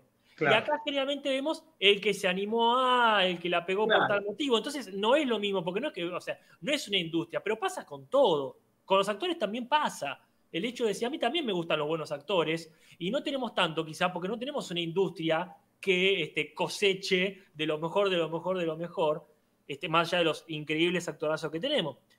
Pero sí me parece que en el stand-up, este, acá, a mí en lo personal, absolutamente en lo personal, mi rechazo eh, por lo general va por el lado de que me molesta cuando hay un personaje armadito. Por ejemplo, Mariana Pichot no lo siento. Mariana Pichot, yo como veía a la loca de mierda, la veo a ella lo mismo. No veo ningún, che, voy a hacer esto para causarte gracia. Y el otro día, que no sabes lo que me pasó. Y a mí me molesta mucho eso. Eh, decir, me estoy haciendo el canchero. Me molesta la gente que se hace la canchera. O sos un forro tan grande como Ricky Gervais que puede decir, maté al bebé, y decís, este tipo te mata al bebé y le chupa un huevo. O realmente sos auténtico, sos una persona auténtica. es Yo que siento esto con algunas personas nomás. Yo estuve viendo un par de, de personas argentinas. Weinrich lo sentí recontra auténtico, pero como dicen, eh, como dicen los chicos, es una persona que hace chistes de, de- de pareja, no me, no me interpela, no me representa, no me abolla. Yo digo, está mal con tu mujer, ¿y por qué no te divorciás? ¿Dónde está el chiste ahí? Este, me estoy aguantando a mi mujer que dice divorciate. O sea, me sale más el- la, la indignación. Contáselo a ella. Si no te la aguantás más, contáselo a ella, no me lo, Lo que, contés a lo mí. que pasa es que tiene que sobrevivir también el stand-up que hace Dalia Goodman, que es la esposa. Entonces es como que es el negocio. Pero también ella hace lo mismo. Daria Goodman hace lo mismo. Ay, mi marido que deja los calzones arriba de la ladera. ¿En qué estamos? A ver, porque yo, yo he visto lo mismo, pero con la vuelta de tuerca, producto de toda esa empresa gigante yankee. Es decir, este, acá Weinreich te hace un chiste de no aguanto a mis hijos, qué envidia el soltero, me dice qué envidia, este, eh, vos que estás con tu pibe y yo acá rascándome los huevos el domingo, ¿sabes la gana que tengo de rascarme los huevos el domingo? Y en cambio lo ves al onanista público de Louis C.K. Luis C.K., que te hace una maravillosa analogía diciendo, ah, vos tenés ese problema que como soltero yo no me puedo morir. Yo no me puedo morir. No me puedo morir porque mis hijos así. Yo- vos, vos te morís y no se entera nadie. Yo me muero y un quilombo conmigo. Entonces, claro, mirá el nivel que lo llevó. No al mis hijos me hinchan la pelota. La llevó a un nivel de yo no me puedo morir. Es como, bueno, vence eso. Y después estuve viendo otros que se pasan de como una especie de, eh, de merca. No digo que sean gente merquera, eh, no lo estoy diciendo para nada. Pero tienen como esa energía tan arriba que me hace acordar a un animador de fiestas. Estuve viendo este, el que tiene nombre del personaje de Tolkien, Radagast, Ah, que me pero parece que Radagast tiene es un personaje. me tiene, que tiene mucho talento, pero que te está vendiendo algo. No te está contando una problemática, está como eligiendo este, qué, qué te muestro, y eso no, no me interesa, no me parece mal, pero no me interesa. Y otro que no me acuerdo cómo se llamaba, uno que hacía un espectáculo infantiloide. Eh, me, sal- me sale Lucho Mellera, pero no. Igual no me Este acuerdo. otro. La Oriente. Eh, Creo que sí. Lucas, creo a que mí sí. Lucas La Oriente. Lucas La Oriente. el- no me causa para nada gracia el stand-up de él, pero el otro día lo escuchaba en la radio, estaba. Y es muy gracioso. Pero es mucho más gracioso eh, Improvisando. improvisando eh, que, stand-up guionado. Porque estaban Ah. haciendo un programa en Futurock que era analizando Bake Off, estaban haciendo. Claro. Y, y era más gracioso los chistes que hacía ahí, de, tomándose Bake Off como una cosa, como una, una problemática nacional, pidiendo que, que Alberto vaya a expropiar la carpa. Me parecía mucho más gracioso ahí. Y el stand me pareció como. A mí me pasa lo mismo con Bimbo, que Bimbo la vimos en el teatro, me resultó simpático su espectáculo, pero yo la escucho en Futurock todos los días, que tiene un nivel de, o sea, si te pareció que el stand-up de Malena le chupa todo un ovario, eh, Bimbo en la radio es totalmente impune, o sea, dice cosas que dos segundos después le están diciendo, eh, Bimbo, de- por favor, arrepentite de esto que dijiste. Y me causa muchísima gracia, pero como, claro, en ese nivel de improvisación, de, eh, ocurrencia, de la espontaneidad. A Es mí que es acá- una- acá me están corrigiendo, perdón. Dice que Mellera es el de infantiloide, dice Juan Ciu Juan. Mellera, no sé. este, Lucho no- Mellera. Sí. Pero, por ejemplo, a él lo que yo noto es que uno lo ve eh, lo estructurado. Claro. En, en su defensa, que este, quiero decir que me parece que justo ese día había tenido muchos problemas técnicos. Pero de todas formas, como que es, este es el manual. Ahora tengo que hacer esto. Ahora viene la parte donde pasa aquello y no de una manera apropiado, como hacía Hannah Gatsby en eh, Doug, creo. Claro. Que te decía, el, problema, el show va a ser así, ta, ta, ta, ta, ta, ta, ta. Si no te gusta, te vas, ahora. Y si no, bueno, te vas a sorprender. Pero esto era como, te estoy mostrando esto, pero haciendo de cuenta como que es mm. espontáneo. Y ese haciendo de cuenta que es espontáneo a mí no me gusta. Me gusta cuando la gente o es espontánea o te demuestra. Pero... Más que nada cuando estás despojado. Y acá viene la otra cosa eh, contestándole más que nada a Jorge cuando decía esto de por qué a uno no le gusta el stand-up. A diferencia de cómo sí te gusta un actor. Porque me parece que está tan despojada la persona que realmente tenés que ser bueno.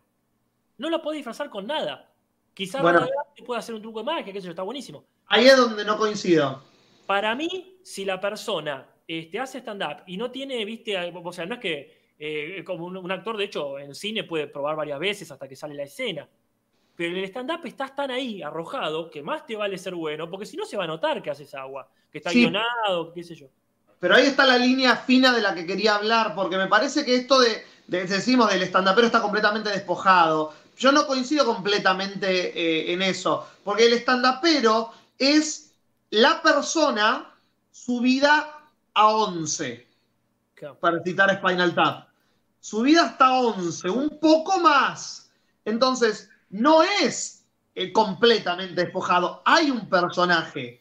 El verdadero talento en el stand-up es el que te oculta el personaje para que vos no te des cuenta. Pero no estás siendo esa persona. Es que Si yo que para supongo mí que lo, que se refiere a Casper y comparto es que vos, por ejemplo, eh, en un monólogo donde estás haciendo un personaje, estás contando una historia, te apoyás en el personaje que creaste, te apoyás en la historia. Si no causa gracia, con tipo espectáculo de impro. Espectáculo de impro tipo match, que si no haces reír, el espectáculo fracasa.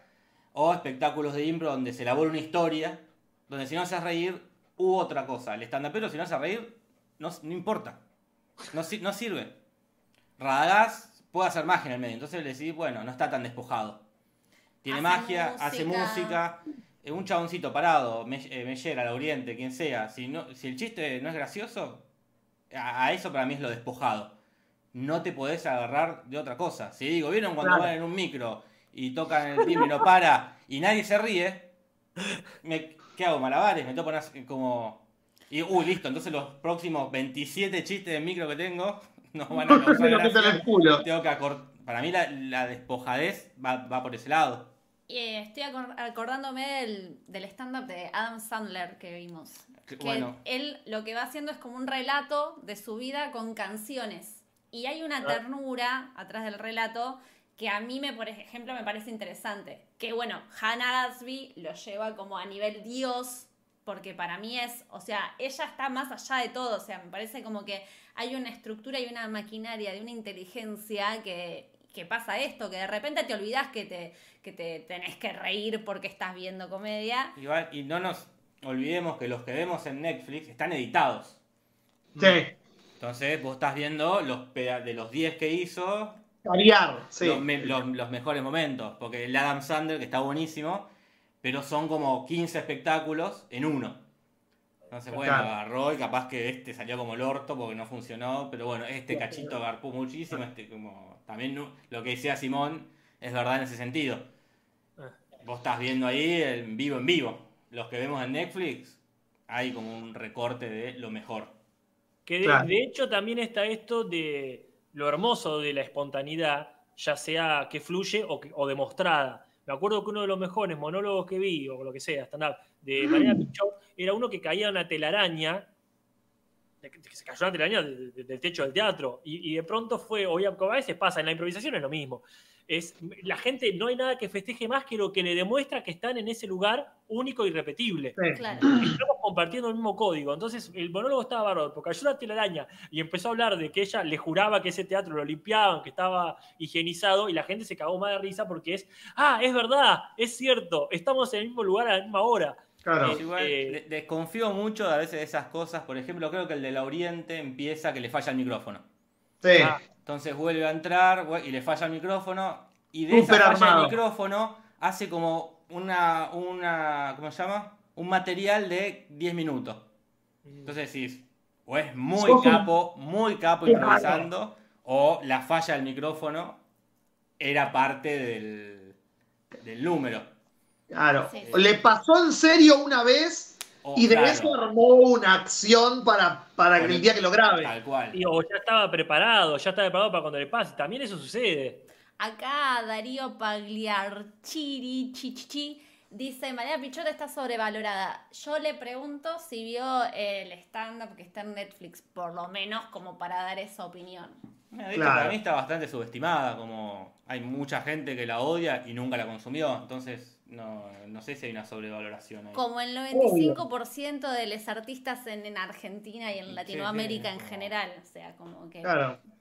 eh, esto Claro. que, que habla- A mí a veces me agarra una angustia que escucho, estoy haciendo, me estoy yendo por las ramas, pero la otra vez lo escuché a, a Richie, eh, Rizzi, Gustavo Rizzi, en... Claudio estoy- Rizzi. Claudio ¿Qué Rizzi, estás perdón, perdón. Sí. Ve, lo estoy subestimando, hablando de eso, en últimos cartuchos. Y el chabón Sí. cuenta que para mí es uno de los mejores actores de Argentina. El chabón cuenta, o sea, todo lo que le costó eh, estar en un lugar hasta tener un trabajo estable que recién hoy por hoy está pudiendo más o menos que pagar el alquiler. Y decís, ay, la concha de la lora, es como uno de los mejores actores argentinos y nada, por esto de la subestimación. Perdón. Ah, obvio. Eh, así, el otro día estaba hablando, estaba escuchando, perdona, una entrevista de Tita Merelo, y Ah. para nombrar así pilares argentinos, y a Nini Marshall, por ejemplo, que digo, me parece que está bueno también nombrar referentes de otras épocas, y súper interesante. Yo me acuerdo en, en La Nona, cuando estudiamos teatro, hice un, un- un monólogo de Nini Marshall, de Catita, que tenía un personaje. Catita. Pero bueno, hablemos un poco de monologuistas argentinos. ¿Qué opinión nos merecen los monologuistas argentinos? Yo crecí siendo fanático, fanático enfermo de Pinti. Me parecía brillante lo que hacía el tipo. Cómo podía analizar la historia entera del, del- del país. A mí me parecía brillante, me parece brillante hasta el día de hoy. Pero no sé qué consumían ustedes o qué les parece.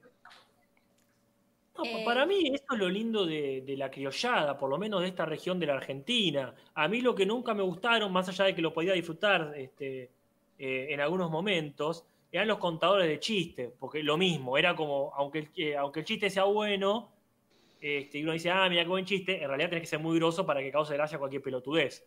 Claro. Y del show del chiste era, con suerte, te gustaban dos de los siete que había. Pero en monólogos me parece que era algo que, que sí me gustaba consumir, porque se veía algo muy elaborado y de vuelta uno no veía a cualquier monologuista. Cualquiera se pensaba que podía contar chistes. Claro. Un monólogo y tenías un filtro. Como te- tenías que, que- que tener este, alguna particularidad, por ejemplo. Pinti lo que tenía era, entre muchas cosas, las puteadas que eran tabú en ese momento, nadie, nadie puteaba como Pinti, y el tema de este, el tema de que era muy rápido, la velocidad, a lo mejor te perdías un poquito, quizá, pero era, era, era como un talento aparte. Este tipo habla muy rápido. Sí. O sea, ya el ritmo, que en realidad la comedia, la base de la comedia es el ritmo, eh, me parece que, que en ese sentido garpaba mucho eh, Pinti. Yo no sé si ustedes, Nati y Jorge, lo, lo han De- llegado a. De chica me acuerdo que me gustaba y me llamaba la atención eso del timing, la velocidad, este, pero después ya más grande, cuando podría haber sido más consciente del espectáculo, siento que ya no le di más bola, digamos. Pero, pero sí de chica me acuerdo que me obnubilaba esa velocidad. Eh, acá Juana de afuera me está diciendo muy buena la entrevista de Tita Merelo, este, que realmente es una entrevista que le hace Antonio Carrizo Ah, y es, pero fabulosa, porque lo va pasando por muchos climas, como que te, es realmente como una escena teatral. eh, la mina eh, de repente es súper graciosa, de repente lo incomoda a él, de repente se vuelve todo re dramático y entre los dos hacen muy buen juego de, como que le hacen muy buen contrapunto. Es muy linda para ver, yo la compartí en Twitter. Sí, la, he visto, me acuerdo que ahí, este, pues también, esa como pa- patea tabúes, que en un momento cuando le dice, porque vos sabés que yo la he caminado como diciendo, me prostituí. Claro. Y, y- y Carrizo es un grosso, porque el tipo ese te entrevista todo. Sí. Puede- el tipo puede entrevistar a Borges, a Estadía Pirelo o hacer dupla con, con ¿cómo se llama? Con Calabro. Calabro, Johnny Tolingo, es decir. Y sí, no, no, no, ese es un misterio ese tipo. Pero Eh. sí, en la entrevista con ella me parece que, como decís vos, está bueno que, que, que para mí eso es lo que tiene que ser eh, cualquier comediante. Eh, ser, este, ser inteligente y no tener prejuicios. Sí, sí. Rocío Lombardo dice, me pasó con eh, Molinerd, Molinerdes, que me divertí mucho en redes, pero en vivo no me gustó. Me cuesta mucho leer el chat porque lo tengo lejos en esta nueva etapa del podcast. No, no sé quién es. Pero hablando de eso, que quizás va por este lado, que mucha gente en el chat está comentando esta cuestión de figuras de Instagram, sobre todo de YouTube, que de repente hacen el espectáculo, que es medio como un stand-up del espectáculo. A ver qué piensan, nos preguntan. Eh, a mí me resulta medio forzado a veces, como esto de, como te va bien en las redes, tenés que hacer tu showcito para vender entradas. Eso es tiene que hacer plata. Este, y de hecho te, te han ofrecido un Eh, montón. Eso ha pasado toda la vida también. Te va bien acá en Videomatch, hace tu obra de teatro y no te va tan bien. Sí, sí, eso es.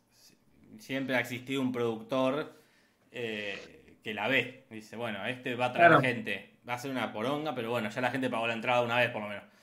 Eh, 30 lucas por lo menos gano. Ya hacemos, ya después, está. después no, no vuelven, pero. Pero por ejemplo, nosotros fuimos a ver a la Faraona, a la obra de teatro, eh, y a mí me pareció muy gracioso todo el, eh, su stand-up, porque era un stand-up dentro de todo. Eh, se ponía me- medio cabeza en unos momentos cuando hacía subir al público, esas cosas muy de, de teatro de revista, pero cuando era, hacía muy su espectáculo, que era la lectura de diarios, eso, y a mí me parecía gracioso, me parecía muy bueno. Sí, Eh, cuando se mantenía fiel al contenido del canal, está, está bueno. Sí, por ahí después, como que no, no estaba bueno el, el tema de la participación con la gente, que de repente los hacía bailar. ¿Qué en es eso que dice. Casper? Muy animador de fiestas. Y Sí. ahora suben tres a hacer el juego de la salchicha. ponele, Y era pasarse una salchicha con la boca. Era como... ¿Eso existe? Y hizo algo así. Había, no me acuerdo qué era la cosa que. Porque aparte lo que tenía la faraona es que te- lo, le iba cambiando constantemente por lo que le iba, Era, le iba agarpando en sus historias. era la época que beboteaba a comer. Porque no me acuerdo quién era que había subido comiendo algo medio beboteando, entonces lo que hacía era hacer subir gente al público y tenías que comer una banana con dulce de leche beboteando, por ejemplo. Ah. Y era, bueno, el concurso ese. Era así, todo muy cringe. Eh, Che, ¿qué Claro. nos dice Matías Santamaría? se me fue a mí. ¿Ustedes lo tienen ¿Qué a nos mano? dice? Matías Santamaría nos deja 50 pesos y nos dice, ¿qué piensan de Daddy Brieva monologuista? Era el humor boomer. Era, era- a mí me causaba gracia Claro. porque era contar cosas de, de su infancia. Me parecía algo muy particular. porque Era como. eh, Bueno, pero eso garpa. Para mí, ahí tenés algo donde cualquier este, supermillonario, llegado el caso, se puede agarrar. Yo me acuerdo del monólogo, el monólogo, el stand-up de Eddie Murphy, de los 80, supongo. ¿Eh? Este, que era gracioso por- porque eso, vos sabés que el tipo ya está cagado en guita, ya para esa época era Eddie Murphy, pero te, te cuenta cómo lo chancleteaba la madre y causa gracia, ternura, está bien. Eso, pero para mí hay tópicos que siempre garpan. El otro día, cuando estaba viendo de Ricky Gervais, eh, estaba hablando de cómo Dios le había dado los trabajos a los perros. Me parece un, un material archiviejo y sin embargo regarpaba. Es hermoso. Porque no sé si ustedes lo han visto. No, pero me acuerdo de uno de Luis y que parecido, que era ¿qué pasaría si Dios baja y empieza a ver todo? Eh, dice, ¿por, por, por qué sacaron el petróleo para afuera? Si yo había puesto, si yo lo había puesto abajo de la tierra. Como Dios indignado por, por cómo surgió todo. Y sí, eso es material que no importa que seas millonario o tengas una vida clase media, va a garpar. Y creo que lo de, lo de Daddy garpaba mucho eso, su infancia peronista eh, de clase media baja. Y sí, va a ser gracioso. Igual también lo que tiene Argentina es que nadie llega a ser supermillonario, entonces Claro. nunca se va a alejar tanto de la realidad. Siempre te va a agarrar un piquete en algún Claro, lado. sí, Claro. siempre te va a pasar eso. Es una ventaja, la tenemos que aprovechar. Este, sí, está, es un muy buen análisis. Yo, por ejemplo, eh, realmente yo no soy de ver stand-up, pero eh, me comí una, una panzada toda esta semana. Aparte, como no se estrena nada, me vino bien. Eh, pero, pero sí veo que es muy triste cuando a lo mejor, no sé si es por ser multimillonario, qué carajo, pero cuando tenés que ir a recurrir al tema del momento. Porque después ves que varios lo usan. Em, no me acuerdo qué stand-upero hizo un chiste sobre María Marta Serralima. Le, coso, le, Mellera. Y yo No, la acuerdo- perdón. ¿Cómo? El, el que le falla el micrófono. Bueno, el que, le vaya- el que le falló el micrófono, pobre cristiano. ¿Qué pasa? Yo me acuerdo Mirachi haciendo chistes con. eh, no, no, no justamente eh, Daddy Brieva, sino Miguel del Cel, haciendo chistes con María Marta Saralima, que se juntaban a tirarse pedos en el monte con. eh, ¿Cómo se llamaba? Horacio Guaraní y Mercedes Sosa. Y yo digo, bueno, genial, va a ser un chiste sobre lo facha que es María Marta Serra Lima, pero no pudo evitar caer en decir algo como, bueno, no pasa esa, pero no me acuerdo qué dijo. No, no le quiero poner palabras en la boca. Pero de, de- es como que, mirá, pudiste esquivar por completo eh, el asunto de- de- del tamaño de su cuerpo y quedarte en lo que no sé qué cosa homofóbica había hecho María Marta Serra Lima. Sí. Pero eso, y ahora vos lo ves y decís, claro, verdad, agarpaba en ese momento, lo ves dos años después, un año después, y ya ni me acuerdo. Ni de María Marta Serra Lima, ni de lo que dijo en su momento. Este, igual, lo veo también en la comedia yankee, ver que hablen tanto Ricky Gervais como Chapel, que hablen de mm, la atleta esta que hizo cambio de género, no sé el nombre porque acá Eh, Jenner. ponele. Este, y es como decir, bueno, chicos, ¿qué pasa? Tienen que recurrir a lo mismo, tienen que hablar de vuelta de, de, de, de, Bill- de- de Bill Cosby. Bill Cosby. Bill Cosby, el violador. No Brin Cosby, ese es el cantante. No, Bill Crosby, cantante. Bill Cosby, violador. Claro, entonces como que bueno, miren, si, si- Sí. si se le puede ocurrir a mi tío en la sobremesa, es que... Sí, a mí me pasa que nada que parezca un chiste me causa gracia. Como que todo lo Bueno. que sea, en, eh, que se vea el procedimiento de te voy a hacer reír, es probablemente que yo no me ría. O sea, yo soy bastante Bueno. difícil para que me cause gracia algo. Para mí me tenés que envolver, contarme una historia, usar recursos. Me pasa Les eso. pido, por favor, vean por lo menos un espectáculo de Carlin y después me cuentan. que- Complaints and Grievances es uno de los últimos que hizo en el 2000 y pico. Quejas y molestias, básicamente. que O me parece brillante. Con el estándar me pasa que si no es de ahora, es- me recuesta ponerme a ver estándar. Es como ver un Bueno. noticiero viejo. No, Eh, bueno, pero eso es lo que tiene Carlin. En ningún momento habla de cosas que están pasando Sí, con. sí, pero ya, ya, ya sí, sí, entiendo eso, pero como me pasa como que es eh, eh, el ahora, como... eh, Sí, sí, que yo calculo que debe ser re difícil dedicarte a eso hoy en día porque tenés que estar todo el tiempo actualizando el material también, casi que al minuto a minuto. eh, porque de repente puede pasar algo. Bueno, el otro día escuchaba en este podcast comedia que les recomendaba hoy, eh, que entrevistó a Pedro Rosenblatt. Y el chabón decía como, básicamente es humor político, y lo que él dice en realidad es que hace política con humor, eh, porque le preguntaba eso, si, que, a- cuál era la prioridad, si el humor o la política, y dice, no, bueno, en realidad estamos haciendo política con chistes, eh, y cómo, por ejemplo, un, cualquier movida política les cambiaba completamente el espectáculo. Eh, para gente que se dedica, por ejemplo, a hacer ese tipo de espectáculos, es, estás en el minuto a minuto en Twitter viendo Claro. y te, todo te puede llegar a, a modificar la esencia. No sé si lo Mm. vieron a Pedro Rosenblatt. en- Me encanta, me encanta, me parece brillante. El Sí, especial que hizo, el especial que hizo de las elecciones, eh, Goodbye Macri. Bu- Busquen Goodbye Macri en Google, en YouTube. Es un especial que hizo. Empezó a filmarse cuando se declaró la elección hasta el día de la hasta el día de las elecciones, cuando se declaró, perdón, la candidatura de Cristina hasta eh, y Alberto hasta la- el día de las elecciones. Es brillante. El tipo es súper incisivo, muy inteligente.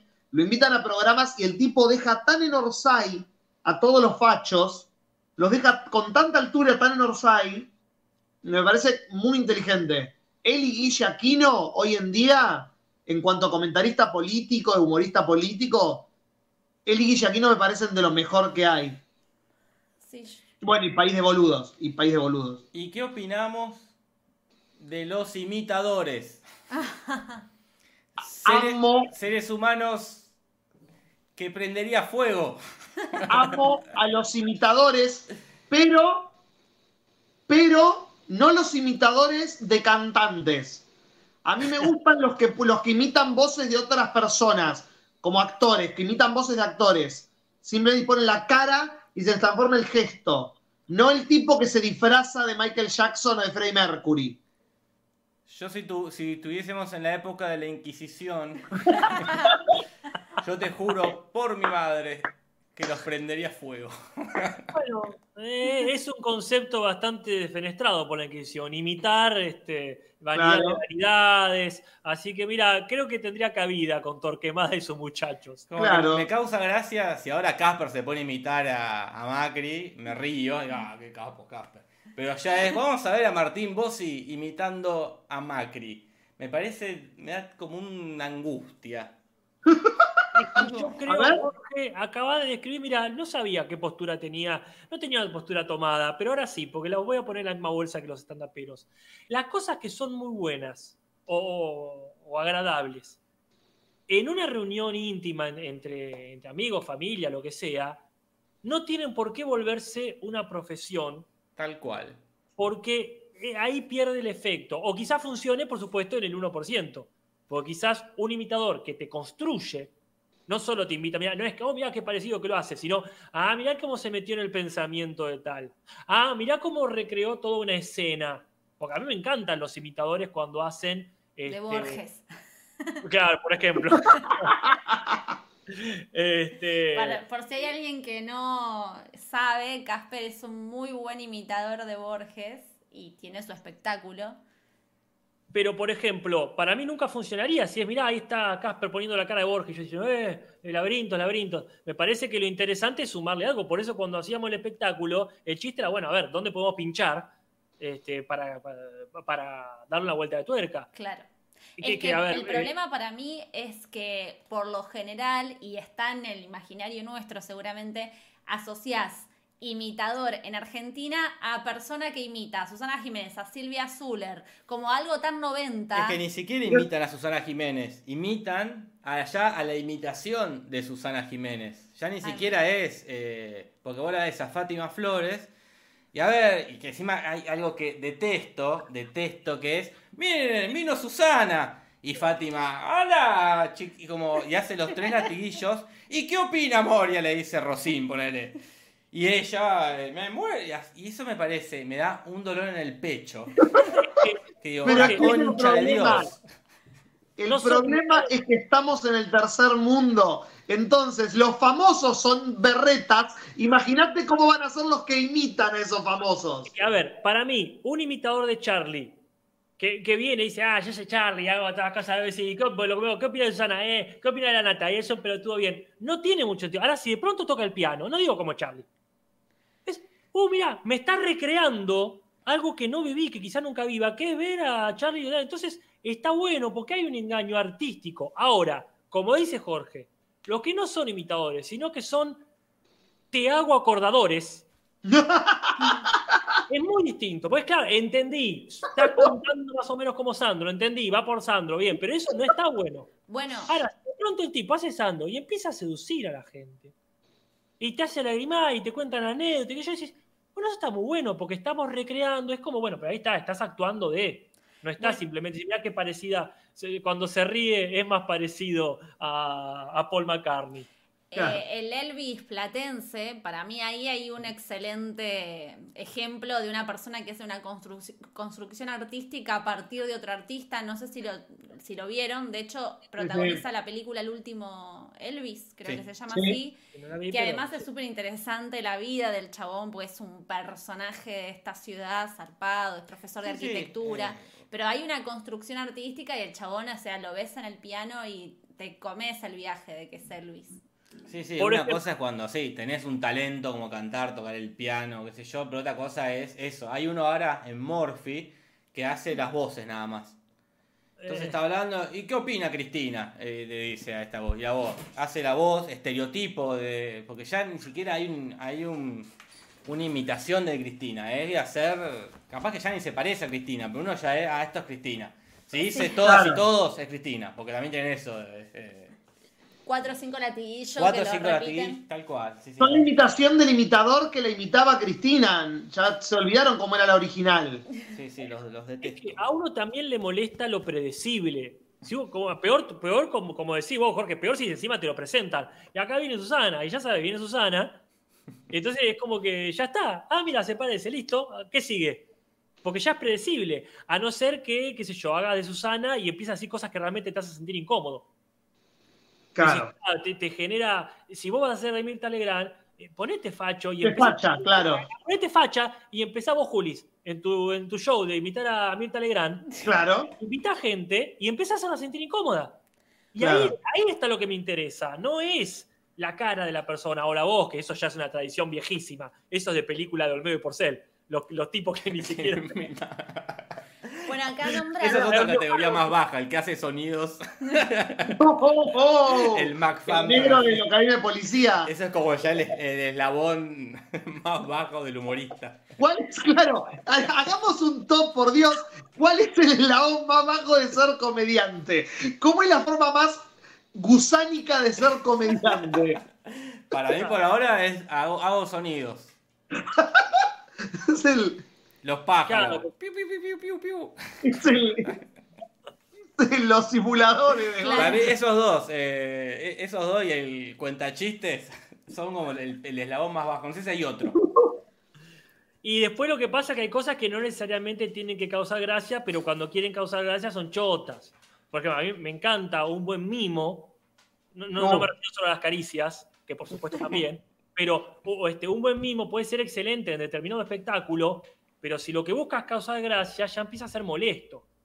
A mí el mimo me. Es un talento, una herramienta bárbara. Sí. A mí el mimo es una de esas personas que me causa lo que le pasaba a Jorge hoy. Yo veo un mimo y me dan ganas de cagarlo a trompadas, Bueno, de agredirlo físicamente. Los mimos me producen un rechazo. Un rechazo que no puedo explicarlo, ¿eh? Es curioso No, que la técnica del mimo me parece asombrosa. Eh, Ah, sí, ¿eh? Y me parece, cuando vino acá, cuando estudiamos algunos con Gonzalo Klein de Capital, Sí, tenía unas increíble. habilidades de crearte objetos, eh, eh, puntos fijos. Claro, después ves un espectáculo. Punto fijo decía que era como el, Es lo que- había aprendido de, Es que punto de fijo es, técnica. es- es la base de Sí, todo el sí. mismo. Pero después ves un espectáculo y, y sí, sí, lo querés cagar a golpes. Es decir, Eh, con Casper vimos que para mí, no sé si te acordás de un mimo que conocimos en Barcelona, eh, en ese viaje que hicimos, que estuvimos mucho tiempo hipeándola y trabajábamos en la calle con Casper haciendo teatro. Conocimos muchos personajes y yo tenía medio como esa misma eh, mirada sobre los mimos, pero conocimos un chabón que era muy bueno porque hacía un mimo que no te dabas cuenta que estaba haciéndolo, como que el chabón iba caminando por la calle y empezaba a trabajar con su contexto y con lo inmediato y lo que sucedía ahí en, espontáneamente. Y de repente Vivía. tenía 200 personas mirándolo. Era muy flashero. Y hacía algo y de repente se disolvía lo que sí se iba. Como que laburaba mucho con lo espontáneo y con lo que estaba pasando. Me, claro. que a mí me acuerdo que me quedó grabado porque yo tenía como esa misma versión, como que el mimo, el estereotipo, el chabón pintado de blanco, como... eh, Bueno. no, me, Pero pare- más allá- me pareció pero, arte. eh, yo- no, digo que más allá, más allá de eso, lo lindo de la sorpresa, porque totalmente, ahí lo que garpaba era, mirá, qué sorpresa, qué etéreo. Ahora si dicen, si decís, ah, el tipo ahora va a ser como que sube una escalera. Ya está. Ah, es verdad. Claro. Lo hizo. escalera. Yo ahora te voy a hacer malabares con, con, con tres copas. Es verdad, lo pudiste hacer. Si no lo aplicás a, a mí, eh, guarda, porque si te gusta está todo bien. Pero a mí, personalmente, si vos me decís o me anticipás lo que vas a hacer o lo descubro enseguida, entonces ya como que mm, eso como, como, como decíamos, o hay una historia que sostiene eso, o vos sostenés una historia con eso, ningún problema. Pero para mí lo más básico de la comedia, lo, lo más, lo más pedorro, quiero decir, ¿no? Es aquello que no, que no tiene. Este, Que se oculte que- el que- procedimiento, creo que vas por ese lado, ¿no? Como que vos no veas los hilos, que no tengas Totalmente. que ver es el... predecible. eh, sí, Sí. sí.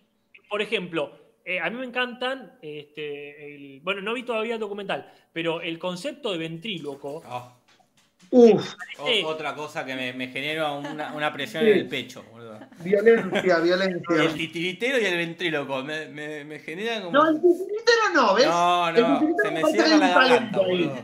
Pero el ventrílocuo, el ventrílocuo me da lástima. Y es, hay un documental hermoso, hermoso, que, que es sobre ventrílocuos. Eh, no me acuerdo el nombre ahora. Algo así de hermano... Era una frase. Era una frase no. de un ventrílocuo. Te quedás, Juli, y decís, claro, están locos. Están es gente loca. Hay uno que está enamorado de su muñeca, ponele, tiene una. Y, y hay otro que dice, no, este, si yo me llego a morir, no me gustaría. Me dice, no, si yo me llego a morir, me gustaría que otro use mi muñeco. Porque creo que. No, pará. No, no, ahora que lo pienso, no. No, no me, no me gustaría. Ay, no. brote en vivo. No me puedo. Y, se- y- y- y en, en un ratito cambió de opinión y se largó como a llorar. Ay, lo voy a de ver, solo por pensar Dios. de que él se puede morir y el muñeco queda solo. Ah, Uf. Dije, chao, boludo, están del orto. Sí, sí. Son personas que creen que los muñecos son otros seres con alma. Sí, sí. Hijos. Mírenlo.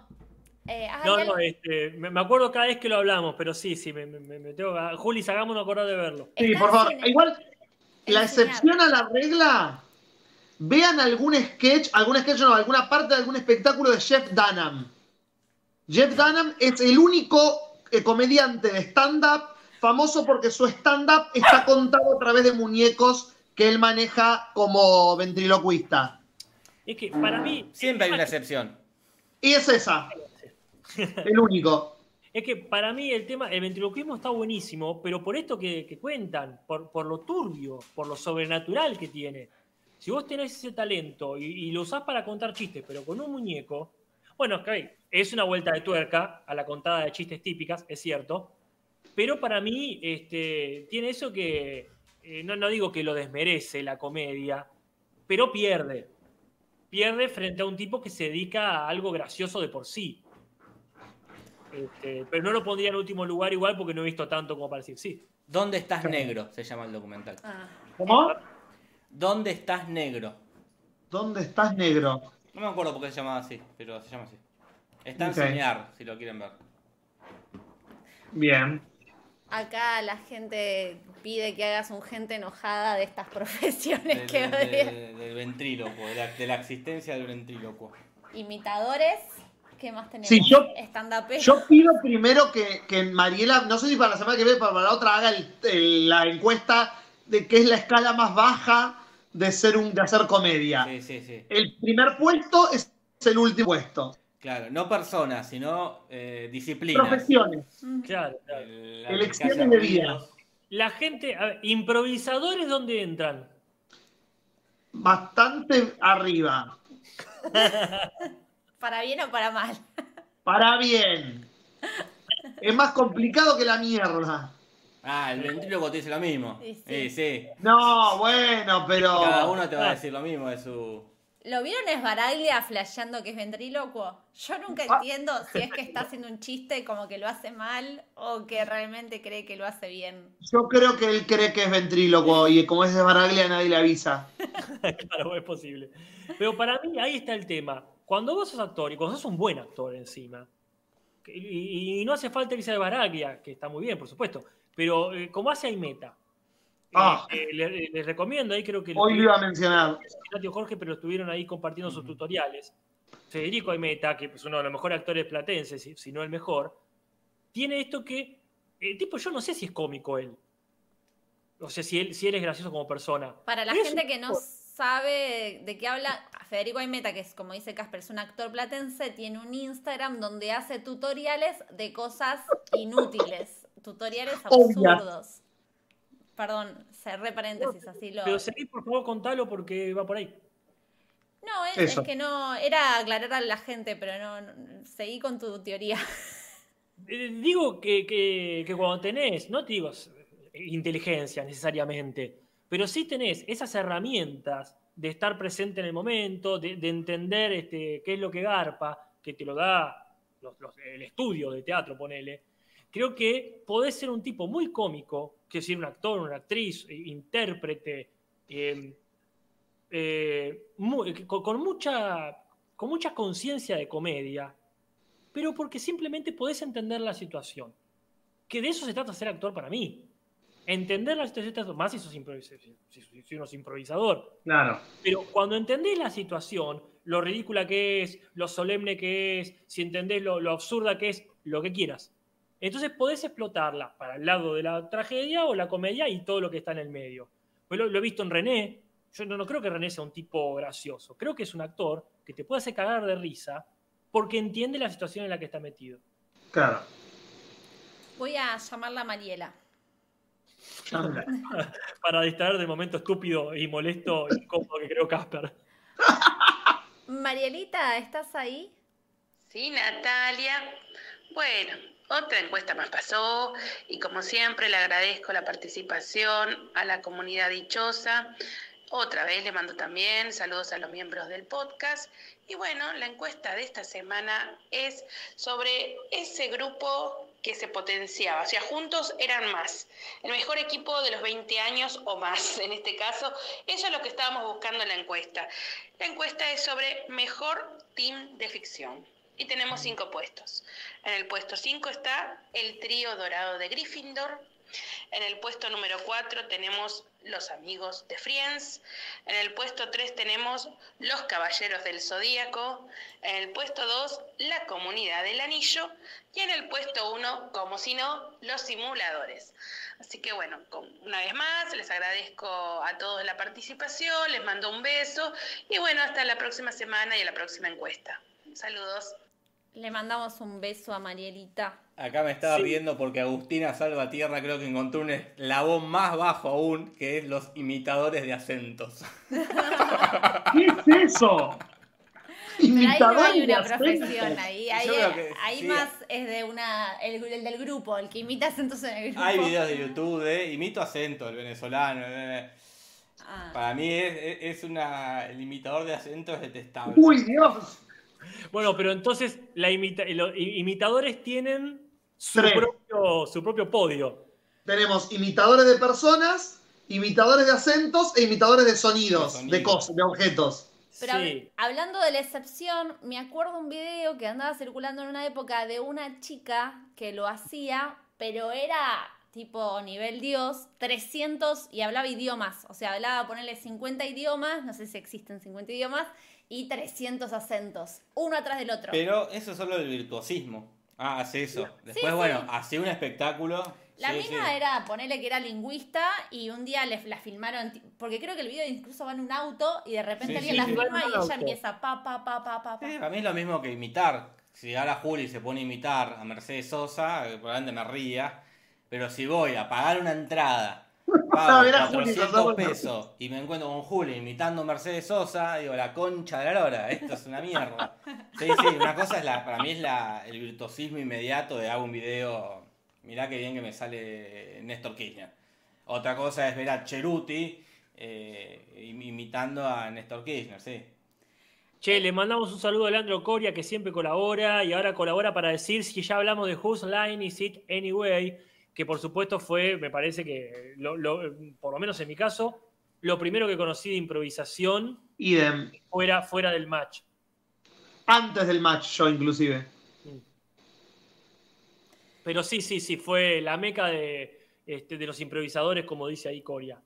Bueno, Jorge, yo te he pasado más temprano para evitar cualquier tipo de, de inconveniente técnico Claro.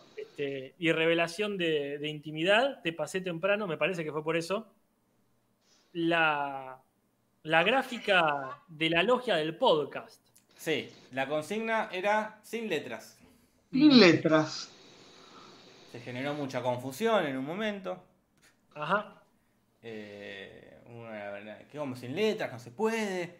Eh, ¿Qué pasa? Pará, chabón. Pero bueno, yo creo que gracias a unas ayudas que se fueron dando en el momento, Casper logró por lo menos entregar el trabajo. Ahora veremos si está aprobado o no está aprobado. Casper enseguida vio la trampa, porque yo me acuerdo cuando empezamos a sugerir cosas, dijo, para, para, no, no, no, diga- no, me, ayu- no me quieran ayudar más. Claro. No me limiten. Eh, y hizo, e hizo acá el- la gráfica de la logia sin letras. Como bien se puede apreciar, por ejemplo, una, la torre Eiffel como una A, una rueda como una O, un fósforo, una, ¿cómo se llama? Una especie de morsa de- en lugar de la G, una La boca. La pipa como una P me parece brillante. la pipa como una P, eh, una serpiente como una S. Ha desarrollado un branding, podríamos decir. Mal. Eh, Para quienes no sepan, lo- Casper mira con cara de qué es branding. Branding se le dice ahora a esta cuestión de todo lo que es diseño de marca, pero es una forma más cheta de decirlo, como si fuera todo el concepto de, de una marca, su diseño gráfico, su... bla. Nada que ver con el whisky. eh, No, no brandy, claro. No branding. Branding de. Branding como le hacen a las vacas. Está de muy ponerle bien, la marca. Yo creo que está muy bien. Has logrado el, objetivo, que era eh, no usar letras. Pero, Casper, eh, eso está aprobado, eh, despreocúpate, está aprobado. Ah, Te sacaste un, un 8. ah, bien. Pero bueno, eh, quizás hay una especie de comodidad al usar siempre eh, la sonrisa para la D, la rueda para la O. Eh, es la, torre es, acá Nati dice es un montón, yo no dije que fuera poco, yo no dije que, que no fuera un montón. Eh, eh, sí, sí, sí, ahí hay un... Pero bueno, está bien, por eso no es un 10. ¿Ya Es está firmada la libreta, profe? ¿Cómo? ¿Ya está firmada la libreta? Eh, del... Quiero decir, si ya le puso la nota. A menos que tengas algo para decir que me pueda llegar a cambiar. ¡Ah! Ah, no, no, porque entonces me cayó la boca. Si yo ya me estoy guardando en la libreta de estudiante, este, hablo. Si no, me voy callado. Ya tenés un 8. ¿Querés Listo. pedir el 9? No, al revés, ¿O al revés. arriesgarte? ¿Eh? Ahora, le voy a hablar a Julis entonces, que es el que está en capilla esperando. Y dice, menos mal que no me dijo nada de usar 20 veces la viborita como la S, como la N, como la Oh. Z. Pues yo pensé que iba a bajar puntos por eso. No, no. eh, La eh, Torre Eiffel es la A, pero si te das cuenta, también es la B corta. Uy, qué robo. Ahí hay un robo. Mira, si me daba cuenta antes, te, te ibas al 6. Pues ahí, este, yo ya está, ya, ya fue a, a la Secretaría de, de Estudiantes, ya la nota supongo que ya está ahí circulando. Pero no voy a mentir que el robo para mí iba, pod- podría ser cuestionable por eso, que la E sea el mismo que la M y la W, quizá me hubiese bajado puntos. Pero yo con mi 8 me voy contento. Sí, sí, al sí, sí, buffet. vete contento. Ahora, Uf, voy a- vamos a tomar la idea de Natalia, o no sé quién, que era una colaboración. Eh, Y va a ser una colaboración con Julis. ya sabía, era obvio. Era obvio. Estabas nomás en capilla ahí esperando. ¿Viste? Era obvio. Lo siento mucho, Casper. Mira, Julis. Yo quiero, eh, perdón, yo- perdón, que yo quiero que el trabajo final se pueda ver una participación de ambos. Claro. Que yo vea, ah, acá metió mano Julis, esto es de Casper. Y Casper, no dudes en hablarme por privado si tu compañero no trabaja. Pero sabés que va a pasar eso. No, yo, yo ya, ya, ya terminé la secundaria, yo no caigo más en eso de los grupos y, y trabajar solo no, basta. Así que Esto- sí, Juli, acá yo no sé con la cuarentena cuánto afecta, pero si hace falta me voy a tu casa. La concha de Dios. Esto era lo bueno, para ligándolo con el podcast pasado, lo bueno de hacerte la fama de ñoña. Porque después pasaba mucho esto en la escuela, continuando, que después pasabas desapercibida en un montón de cuestiones, como el e- Claro. hazte la fama y échate a dormir, como, como en este momento. He hecho demasiado alarde de la paja que me da hacer cosas. Solo preguntaré, ¿tenés Paint? Tengo Paint Listo. y bastantes eh, editores online. Entonces, este, el cielo es el límite. Ok, ¿hay alguna temática o estamos con lo que se nos canta el culo, pero juntos? La, la gente está diciendo de facto, no sé bien cómo haríamos, pero sí. Ahí está tirando Con, que figuras de acción y whisky viejo, Casper. Eh, me gusta. Miren, este, eh, que comente la gente cómo podemos hacer. Pidamos ayuda, pues ya que es colaborativo, me voy a agarrar de eso y que la gente nos comente en el grupo de Facebook, que para eso está la comunidad, este, la, la- la hermo- la comunidad dichosa. Pueden ver nuestro grupo de Facebook ahí. Este, eh, te Tienen lo- ideas. te lo transmito podcast, el grupo de Facebook. Pueden este, encontrarnos en Twitter también. Pueden encontrarnos en Instagram, como te lo transmito. Volvemos a agradecer a, a nuestros auspiciantes, las empresas que creen, que creen en el país. Así que gracias a la gente de Cram, gracias a la gente de Elementa con sus cosméticos, gracias a la gente de Rapelo, que este, estamos ansiosos con el tema de las pizzas. Ahora en invierno se disfrutan más. Eh, estamos, muchas gracias a la gente de Valkyria, que este, es muy activa este, en las redes con sus productos. Este, Bueno. Así que muchas gracias a la gente de la Bastilla Café, que es la que me ha inculcado el vicio del café este, en esta cuarentena. Me la está salvando, así como a algunas personas se la salva el podcast, a mí me la está salvando el cafecito de la Bastilla. El martes que viene tenemos juego de rol, ¿no? Lo anunciamos Así así. ya nos comprometemos públicamente a hacerlo. Así que veremos cómo funciona ahora en esta fase fase 1 que vivimos. Está muy bueno, Nati, que lo aclares, porque yo sé que no a todo el mundo. Las encuestas han sido muy buenas, re a favor del rol, pero para la gente que, que- que le tiene miedo todavía, recuerden que no va a ser como la otra vez, recuerden que siempre vamos a probar cosas nuevas y que ahora tenemos cámara.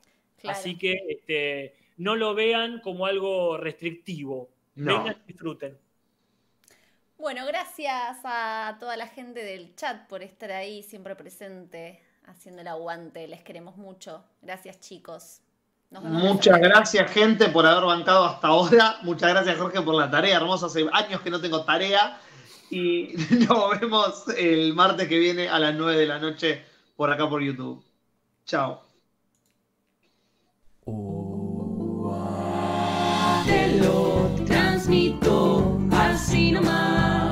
Buenas noches, Podcast en vivo en